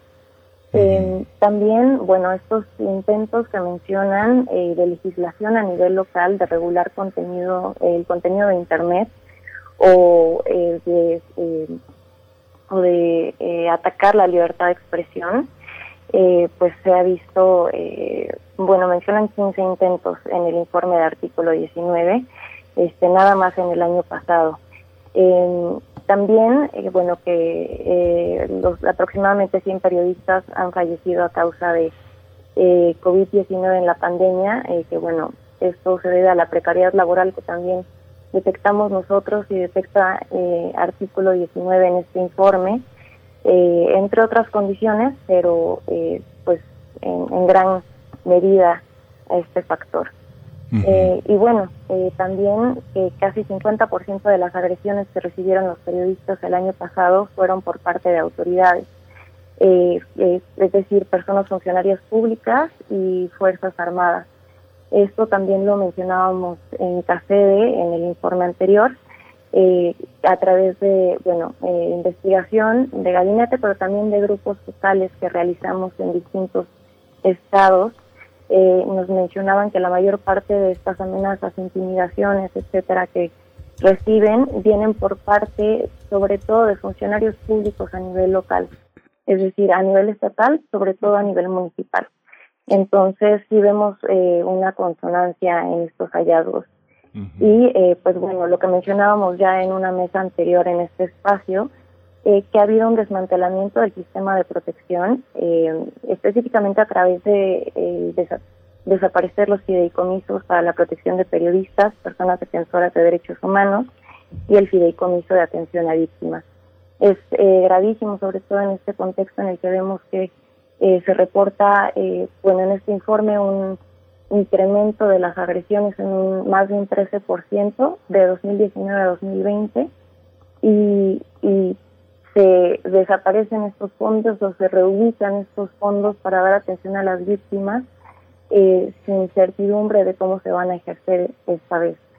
Entonces, eh, pues bueno, me, parece eh, que son los hallazgos más importantes con los que este, también tiene consonancia hacer. Sí, hay una hay un aspecto, vuelvo ahora con Itzia, Itzia Mirabete, eh, ¿Cuáles son los estados eh, que ahora que comenta Andrea Velasco estas agresiones a nivel local? No sé, pienso en, en, Chihuahua, donde hay muchas quejas de los medios de comunicación por el acoso de Corrales, eh, el poder enorme de Silvano Aureoles en Michoacán. ¿Cuáles son los gobernadores más violentos en términos de libertad de expresión y cuáles son los ataques más visibles a la prensa y a los medios de comunicación, cómo es su relación con el financiamiento local a los medios amigos. El sexenio de Peña Nieto fue el, eh, eh, el gran momento para que muchos medios se convirtieran también en grandes negocios para sus dueños, para poder invertir en energía, para poder invertir en turismo, para poder invertir en muchas en muchos, en muchos terrenos, en, reclusorios. ¿Cómo es esa relación de los gobernadores con la prensa local? ¿Cuáles son los ejemplos que ustedes encontraron, eh, Itzia Mirabete, más escandalosos? Claro, pues mira, eh, justo como, como lo mencionas, pues en cada estado eh, se dan prácticas y dinámicas también distintas, ¿no? Con sus especificidades y matices. Sin embargo, creo que vale la pena destacar, y está en el informe también, el caso del gobernador de, Puebla eh, y la relación que mantiene con la prensa, donde eh, ha sido una dinámica también, creemos mucho, le, hemos también eh, hablado sobre el, efecto cascada que está generando estas campañas de desprestigio, este discurso estigmatizante que inicia desde el presidente de la República y, y, está siendo replicado por otros gobernadores, presidentes municipales, eh, y otras autoridades de distintos ámbitos. Eh, y uno de ellos se ve muy claramente en el caso del gobernador de, Puebla, Miguel Barbosa, donde eh, incluso Puebla es una de las entidades que presenta mayores ataques contra la prensa. y pues muchos de ellos provienen de, de este funcionario público, donde también en sus propias conferencias de prensa constantemente estigmatiza eh, y bloquea informativamente a periodistas, ¿no? Entonces, cuando hay una pregunta que, a pesar de ser un asunto de interés público, le molesta, él no tiene ningún reparo en, en ese momento, desprestigiar al lado el periodista y posteriormente se inician procesos o de, digamos, como de hostigamiento, de cierre de espacios para que ellas puedan seguir realizando su trabajo. Creo que Puebla es el caso que ahorita nos, nos ha preocupado más en ese sentido. Sin embargo, también tenemos obviamente en el radar estar eh, estados como Chihuahua, se mencionaba, también está eh, Baja California, eh, con el gobernador Bonilla, donde también en sus propias conferencias de prensa de manera constante ataca. Ahí hemos visto que incluso a mujeres periodistas se ha visto, pues digamos, ese, ese patrón. Donde ataca a mujeres periodistas y también denota su trabajo y busca deslegitimar las preguntas que ellas realizan, eh, sobre todo ahora eh, en el marco de, la pandemia. Empezamos a ver mucho. Creo que estos tres estados son los que destacaríamos, donde los gobernadores están replicando este discurso de desprestigiar en conferencias de prensa y que obviamente vulneran y ponen en mayor riesgo a la prensa. Sin embargo, pues también eh, vemos eh, como patrones recurrentes de agresiones, no solamente las campañas de desprestigio, pero sí es eh, una de las principales, estos ataques y estigmatizaciones a través de comunicaciones oficiales, pero también hay, hay otro tipo de agresiones que, que preocupan mucho, ¿no? que están también en, en el informe, que tiene que ver ahora sobre todo, perdón, amenazas, remociones de contenido eh, y también muchos ataques en eh, comunidades, a radios comunitarias que están en procesos de defensa de su tierra y territorio. Fíjate que, Andrea Velasco, voy contigo. Este, el informe de CACEDE del año pasado contrasta muy significativamente con el de artículo 19, sobre todo en la violencia que tiene que ver contra periodistas en los estados. Mientras que artículo 19 hace, no sé, apenas unas 10 menciones, eh, hace más, más de 20 menciones. Y una de las cosas que me llama la atención es que uno de los señalamientos de CACEDE es que en el caso de Chihuahua, que es una entidad con la que nos conectamos todas las mañanas de 7 a 8 de la mañana, los periodistas enfatizaron que no pueden confiar en un mecanismo estatal eh, de protección a periodistas, ya que quienes se encargarían de protegerlos son las mismas autoridades de seguridad, justicia y gobierno que los agreden de manera constante. Y vemos el informe de Casede y pasa lo mismo. Pasa lo mismo en Michoacán, pasa lo mismo en Sonora, pasa lo mismo en, en Nuevo León. ¿Cómo, ¿Cómo unificar este, este material tan a veces tan equidistante, ¿tienen las mismas fuentes? ¿Cómo, cómo se hace esto, Andrea Velasco? Eh, sí, bueno, eh, Miguel Ángel, las metodologías eh, suelen variar entre informes, pero, eh, pero pues básicamente la percepción es pues muy parecida en los distintos estados en, eh, que se reflejan en el informe 2020. Eh, en estos grupos focales que te comentaba que realizamos en siete regiones del país, eh, buscamos que fueran representativos de periodistas, de personas defensoras, hombres, mujeres, porque como comentábamos, las, los tipos de agresiones son diferenciadas. y pues bueno, básicamente nos reportaban esto, que hay una gran desconfianza eh, contra las autoridades.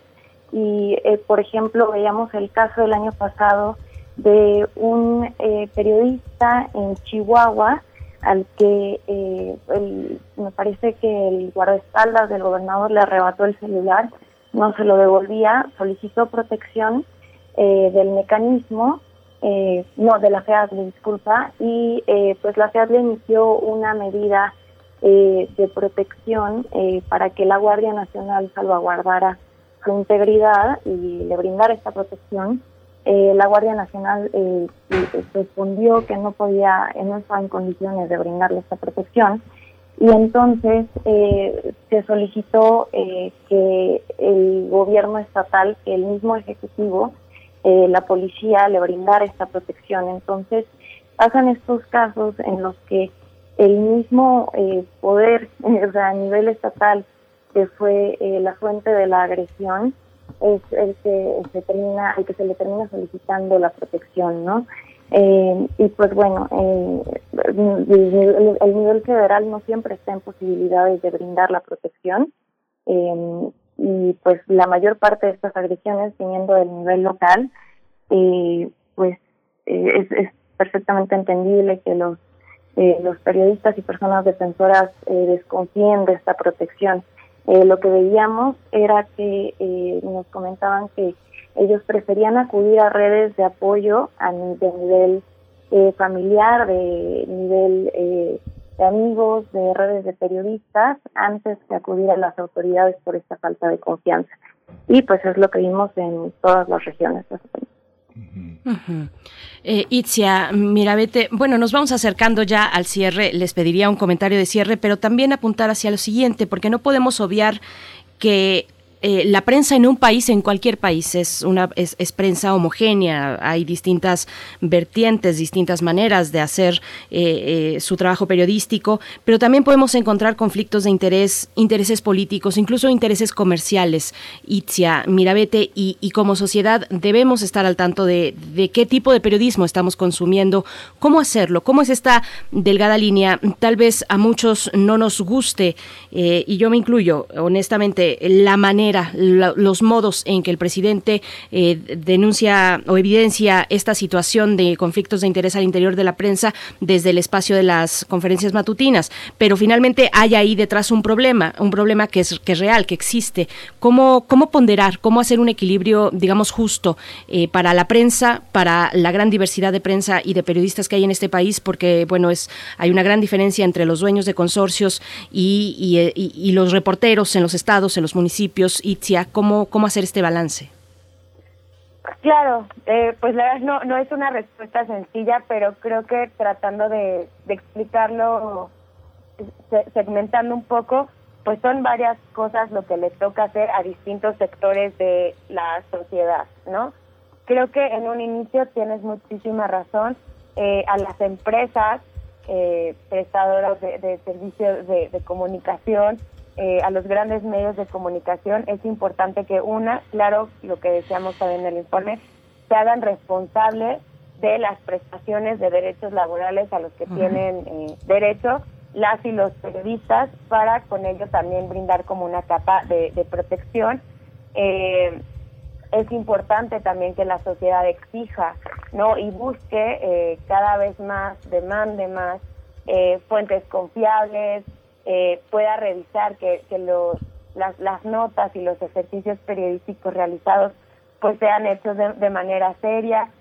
Creo que tampoco es, eh, digamos, yo no yo no satanizaría, ¿no? Como como bien tú decías, estas maneras distintas de, de hacer periodismo. Hay comunicadoras y comunicadores que son muy directos y que están en todo su derecho. La gente eh, y las y los periodistas tenemos derecho a ser tan críticos como queramos. Incluso eh, ahí, en, en la parte que le toca al gobierno, es muy importante recordarles que ellos no tienen eh, derechos sino obligaciones como funcionarios públicos y entonces están obligadas y obligados a tolerar estos discursos críticos e incluso chocantes. Incluso la, la misma Suprema Corte de Justicia de la Nación ha dicho que eh, aunque sean mensajes eh, chocantes e incluso ofensivos, las autoridades, eh, obviamente en el ámbito de, de, servidores públicos, están obligados a tolerarlo, porque esto fortalece la democracia, fortalece el debate. Entonces, si bien creo que la, la sociedad tiene derecho y puede buscar diversos medios de comunicación y exigir que cada vez sean más serios, sean más profundos, eh, los reportajes, las investigaciones realizadas por las y los periodistas, también es muy cierto que el gobierno eh, en esta balanza está en, en una posición de muchísimo mayor ventaja. Por eso es que su obligación es la de tolerar y no la de responder. En caso de que quisiera responder por información que fuera vaga o imprecisa, tiene mecanismos de defensa y está el derecho de réplica que el derecho de réplica no es deslegitimar al periodista, no es decir, tú estás haciendo mal tu trabajo porque tienes intereses, no, es responder al mensaje. Lo que tú dijiste es erróneo porque A, B, C y D, eso es derecho de réplica. Y creo que eso las autoridades no lo han entendido porque consideran que derecho de réplica es atacar otra vez al mensajero y no responder al mensaje. Entonces, creo que esas son como algunas de las cosas quizá muy básicas pero fundamentales que se tienen que empezar a hacer si queremos como ir equilibrando un poco el tablero, generando mayores condiciones para que la prensa pueda hacer su trabajo y también un poco desde cómo desde la sociedad podemos apoyar. Gracias, Itzia. Andrea Velasco, un comentario de cierre, tal vez dirigido hacia esto, esta delgada línea, o no sé qué tan delgada, eh, eh, entre el desprestigio y la crítica. Sí, bueno, como mencionas, eh, pues no, no es tan delgada. Eh, los estándares internacionales, pues como mencionaba Itzia, eh, también reflejan esto que dice la Suprema Corte, eh, eh, a mayor grado de, eh, pues de responsabilidad ante la sociedad, a mayor eh, nivel del funcionario público, mayor obligación tiene de eh, tolerar la crítica. Entonces, eh, pues, eh, y de cierta manera, este mayor derecho a la libertad de expresión que tiene. pues justamente este derecho a réplica que al que alude el presidente, pues se ejerce a través de pues argumentos, a través de evidencia, pero más bien lo que hemos visto en el CACEDE es que eh, pues tanto a nivel federal como a nivel local esta eh, transparencia y este acceso a la información eh, se han visto pues dañados a lo largo de sobre todo en el contexto de la pandemia en el sexenio en general pero sobre todo en el contexto de la pandemia porque pues los institutos de transparencia y de acceso a la información ahora tienen además los decretos donde pueden eh, suspender los plazos de respuesta, por ejemplo. Entonces, eh, pues como sabemos, la transparencia proactiva es eh, sumamente deficiente en el país, sobre todo a nivel local. Entonces, pues solicitar esta información se vuelve necesario y pues hemos tenido experiencia de solicitudes de información que hemos hecho para tener pues acceso al trabajo que está llevando a cabo el gobierno en distintos niveles y las respuestas han sido eh, en muchos casos eh, poner plazos de respuesta de varios meses, de hasta cuatro o cinco meses. Entonces, bueno, si eso es para nosotros como sociedad civil, también esto eh, termina afectando la labor de los periodistas y termina poniéndolos en situación de riesgo, sobre todo en el contexto de la pandemia en que eh, pues lo ideal es eh, no salir de casa y terminan teniendo que hacer más trabajo de campo por esta falta de transparencia y acceso a la información. Entonces, eh, pues estas conferencias mañaneras sí hasta cierto punto proveen información, pero no son suficientes si el gobierno en su conjunto no es transparente y más bien busca bloquear este acceso a la información. Entonces, eh, por varios lados, ¿no? Por el lado de la estigmatización, por el lado de, eh, pues, el cierre de estos espacios democráticos, de esta censura, de este ataque a estos grupos, eh, pues va en detrimento de la libertad de expresión, pero eh, también por el lado de, pues, la desinformación, o sea, el, bloqueo de la información y además la desinformación, eh, que a bueno, grupos que a final de cuentas son los encargados de, eh, de, la libertad de expresión, o sea, del ejercicio de la libertad de expresión, no solo a nivel individual, sino a nivel colectivo. Es lo que recibimos nosotros. Entonces, eh, pues es, es bien importante poner el foco en eso. Eh, En el discurso se, dice que pues hay, hay transparencia y acceso a la información, es un gobierno abierto, pero en la práctica vemos que no es así. Sí, pues muchísimas gracias a las dos por esta por esta, por esta mañana de análisis. Eh, eh, vale la pena contrastar los dos eh, trabajos. Yo creo que cada vez se hace más necesario también hacer un informe sobre los propios medios, sobre sus intereses, sobre la situación de los periodistas. Tal vez entre sus mayores verdugos están los dueños de los medios que siguen transportándose en helicópteros y llegando a sus medios en carros blindados, mientras los reporteros ganan en Latinoamérica un promedio de tres mil pesos mensuales, que sería una un, brunch para muchos de estos dueños de medios, el sueldo mensual de un periodista. Creo, que hace falta también ese análisis y queda pendiente, queda pendiente la situación de Notimex, que ojalá y nos acompañen para discutirla. Creo que también el mensaje de impunidad que ustedes señalan que manda muchas personas estamos eh, en esa en esa misma frecuencia. Vale muchísimo la pena. Itzia Mirabete Veraza, coordinadora de prevención e incidencia en artículo 19. Muchas gracias por esta mañana. Al contrario, muchísimas gracias a ustedes y un saludo. Gracias, Andrea Velasco, investigadora de CACEDE. Muchísimas gracias. Muchas gracias a ustedes. Buen día. Hasta pronto. Gracias, gracias a ambas. Bueno, pues nos vamos con una pausa musical. Eh, son las 9 con 48 minutos ya. Después viene el doctor Plinio Sosa. Esto que a continuación sonará se titula Crazy Race. Está a cargo de RH Factor. Time's surely hard to pick up your gun in this crazy race.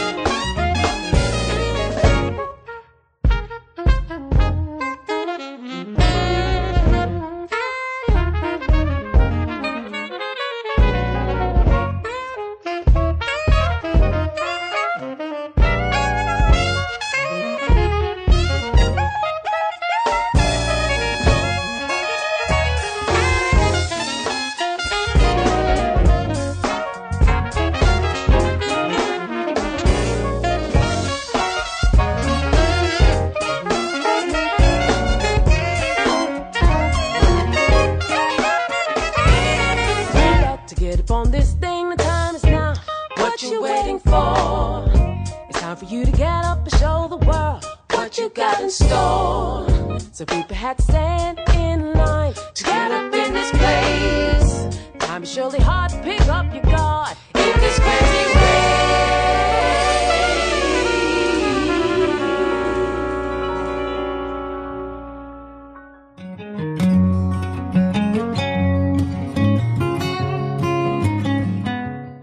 Recuerda que la pandemia sigue. El COVID-19 no está retrocediendo, ni la pandemia comienza a desaparecer. Las vacunas están llegando, pero todavía faltan varios meses para inmunizar a la mayoría de la gente. Debemos mantener las medidas que la ciencia ha comprobado que pueden ayudarnos a mantenernos a salvo. Usa el cubrebocas. Lávate las manos. Mantén la sana distancia. Y evita las aglomeraciones.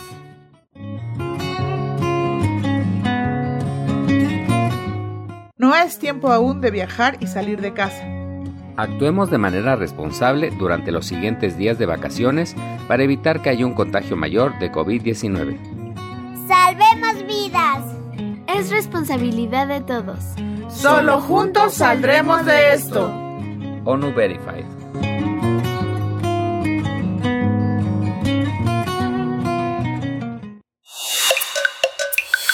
Primer movimiento. Hacemos comunidad. Química entre nosotros. Química para todos. Siempre es un placer cerrar nuestra emisión de miércoles con la presencia del doctor Plinio Sosa, que ya nos acompaña en la línea. Él es académico de tiempo completo de la Facultad de Química, dedicado principalmente a la docencia y a la divulgación de la química también. Bueno, nos acompaña aquí cada miércoles el estroncio y el GPS óseo es el tema de esta mañana. Doctor Plinio Sosa, ¿cómo estás? Buenos días. Buenos días, Berenice, Miguel Ángel, buenos días. Buenos días, doctor. Escuchamos. el estroncio es un metal blando de color plateado sumamente reactivo. Reacciona violentamente con el agua y si se encuentra finamente dividido, se enciende espontáneamente en el aire.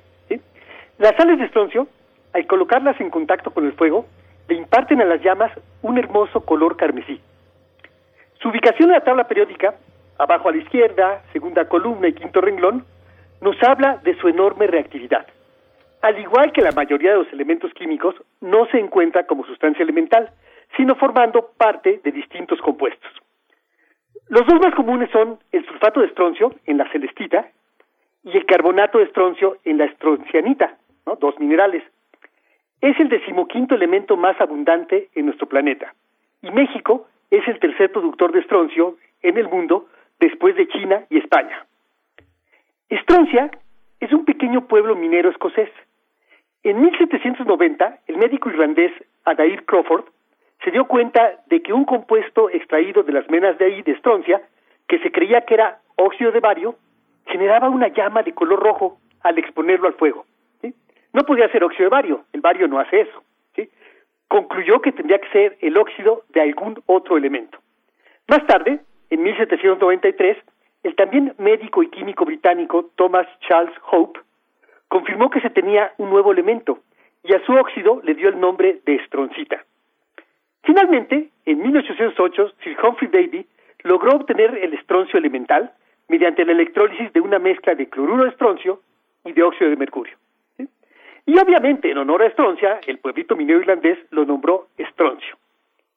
Hasta hace unos años, el estroncio se utilizaba en las pantallas de las televisiones a color, debido a que algunos compuestos de estroncio son capaces de bloquear la emisión de rayos X. Pero también tiene muchos usos actuales, muchos. Por ejemplo, eh, en las bengalas y en los fuegos artificiales para producir el color rojo. En la fabricación de imanes de ferrita, ya que estos contienen una pequeña cantidad de estroncio. El estroncio elemental se usa también en la desulfurización del acero y como componente de diversas aleaciones. El carbonato de estroncio se usa en la purificación del zinc porque ayuda a eliminar el plomo. También se usa para fabricar diamantes falsos que son de titanato de estroncio. Y ese titanato de estroncio tiene un índice de refracción muy alto, muy, muy alto, y una dispersión óptica mayor inclusive que la del diamante. Por eso puede simular al diamante. Distintos compuestos de estroncio se utilizan en la fabricación de cerámicas, de productos de vidrio, de pigmentos para pinturas, de lámparas fluorescentes e incluso hasta de medicamentos. Hoy en día, en ciencia, el uso más destacado del estroncio es el de la construcción de relojes atómicos, que son más modernos y más son los más modernos y más precisos que se conocen, inclusive superando en precisión a los de cesio, que son los que más se habían utilizado. Y, y un dato curioso, el estroncio tiene cuatro isótopos naturales estables. El, el estroncio 84, el 86, el 87 y el 88. Como el estroncio es muy similar al calcio, muchas veces lo sustituye y se incorpora, se incorpora perdón, a nuestros huesos. hay parte de nuestros huesos que en vez de calcio tiene estroncio, estroncio 2 más, por supuesto. Eh, Pero obviamente esa proporción, la proporción de los cuatro isótopos de estroncio que está en nuestros huesos, pues es la misma que la que hay en el ambiente de donde se tomaron, de donde se, eh, se incorporaron. Sin embargo, la distribución de esos isótopos no es igual en cualquier parte del mundo. Varía de forma considerable de un lugar geográfico a otro. Entonces, determinando la relación de concentraciones, digamos, de estroncio 87 respecto a estroncio 86, se puede trazar un mapa del, del mundo en el que cada región tiene asociado un valor distinto del cociente 87 entre 86, o sea, estroncio 87 entre estroncio 86. ¿sí? O sea, otras palabras, analizando huesos de un individuo, se puede saber de qué región proviene. Esta característica ayuda a identificar patrones de antiguas migraciones, pueden ser también de migraciones de humanos o de migraciones de animales, ¿sí? pero también el origen de restos humanos en cementerios o inclusive en campos de batalla. Entonces uno puede saber de dónde era el, cadáver que apareció por allí. ¿sí? Por lo mismo, el estroncio es de gran utilidad para la ciencia forense. En otras palabras, los huesos guardan información geográfica de sus dueños. Es como una especie de GPS óseo. ¿sí? Y ya nada más para terminar, un par de noticias. Como debe de ser, una buena y una mala. ¿sí? La mala es que ya nada más quedan dos entregas sobre los elementos químicos. ¿sí? Y la buena es que hay más de 180 millones de sustancias y también más de 180 millones de miércoles de Química para Todos, aquí en Primer Movimiento, Radio UNAM. Gracias, doctor Pirio Sosa. Bueno, nos bajaste con la mala noticia y después nos impulsaste otra vez con mucha alegría. Eh, pues sí, aquí nos seguimos escuchando cuando cada que tú estés eh, en posibilidad y disponible y con este ánimo que siempre nos compartes, pues nosotros con mucho gusto eh, seguiremos hablando de, de las sustancias ahora. Claro, exactamente. Sí, es que es un maravilloso rompecabezas el que has abierto Plinio Sosa porque finalmente es, es un patrimonio para nuestra radiodifusora y finalmente quienes vengan después de nosotros, quienes hagan programas infantiles, yo creo que eh, este, este paisaje de la tabla periódica yo creo que es para un público de, de muchas edades, de muchos contextos. Verdaderamente es un, es, es un documental que deberías editar y, que, y que, bueno, ya forma parte de nuestra radiodifusora. Creo que tendría que tener un espacio aparte para consultarse justamente desde ese conocimiento que se produce desde nuestra casa de estudios. Muchas gracias por toda esta pasión y que nos comunicas una manera de, de- de entender las cosas de una manera poética y perdurable. ¿no? Claro. No, gracias a ustedes por tenerme aquí en este espacio tan importante. Doctor Plinio Sosa, yo ya vi, ya muchos vimos, ¿no? Un compilado de todas las participaciones, de todos estos acercamientos. De verdad sería interesante. Hay que empezar a pensarlo. Pero bueno, nos quedamos con esta, con esta reflexión y con estas ideas eh, girando en la cabeza para irnos de vacaciones. Te agradecemos porque tú ya estás de vacaciones y Claro. nos permites un momento de, de tu tiempo. Muchas gracias, doctor Plinio Sosa. yo, yo ando en eso, ¿eh? Exactamente. Sí, eso, ya sé, ya sabía, ya sabía. Olfato. Bueno, hasta pronto. Plinio Sosa. Hasta pronto. Bueno, nos escucharemos en vivo el próximo lunes. Así es, eh, nos vamos jueves y viernes grabados, ya lo hemos comentado, con una antología que ha realizado la producción de este programa a cargo de Frida Saldívar, las, aquellas eh, charlas que no, que no caducan, que permanecen, que son reflexiones importantes, interesantes que les proponemos en este espacio de diálogo. Nos despedimos así de este miércoles. El próximo lunes estaremos de nuevo, de nuevo en vivo eh, con la compañía de ustedes si nos lo permiten. Así es que, bueno, felices vacaciones a todo el equipo, a todos quienes nos escuchan también. Gracias, Miguel Ángel Quemain. Gracias, Berenice Camacho. Gracias a todo el equipo. Esto fue Primer Movimiento. El mundo desde la universidad.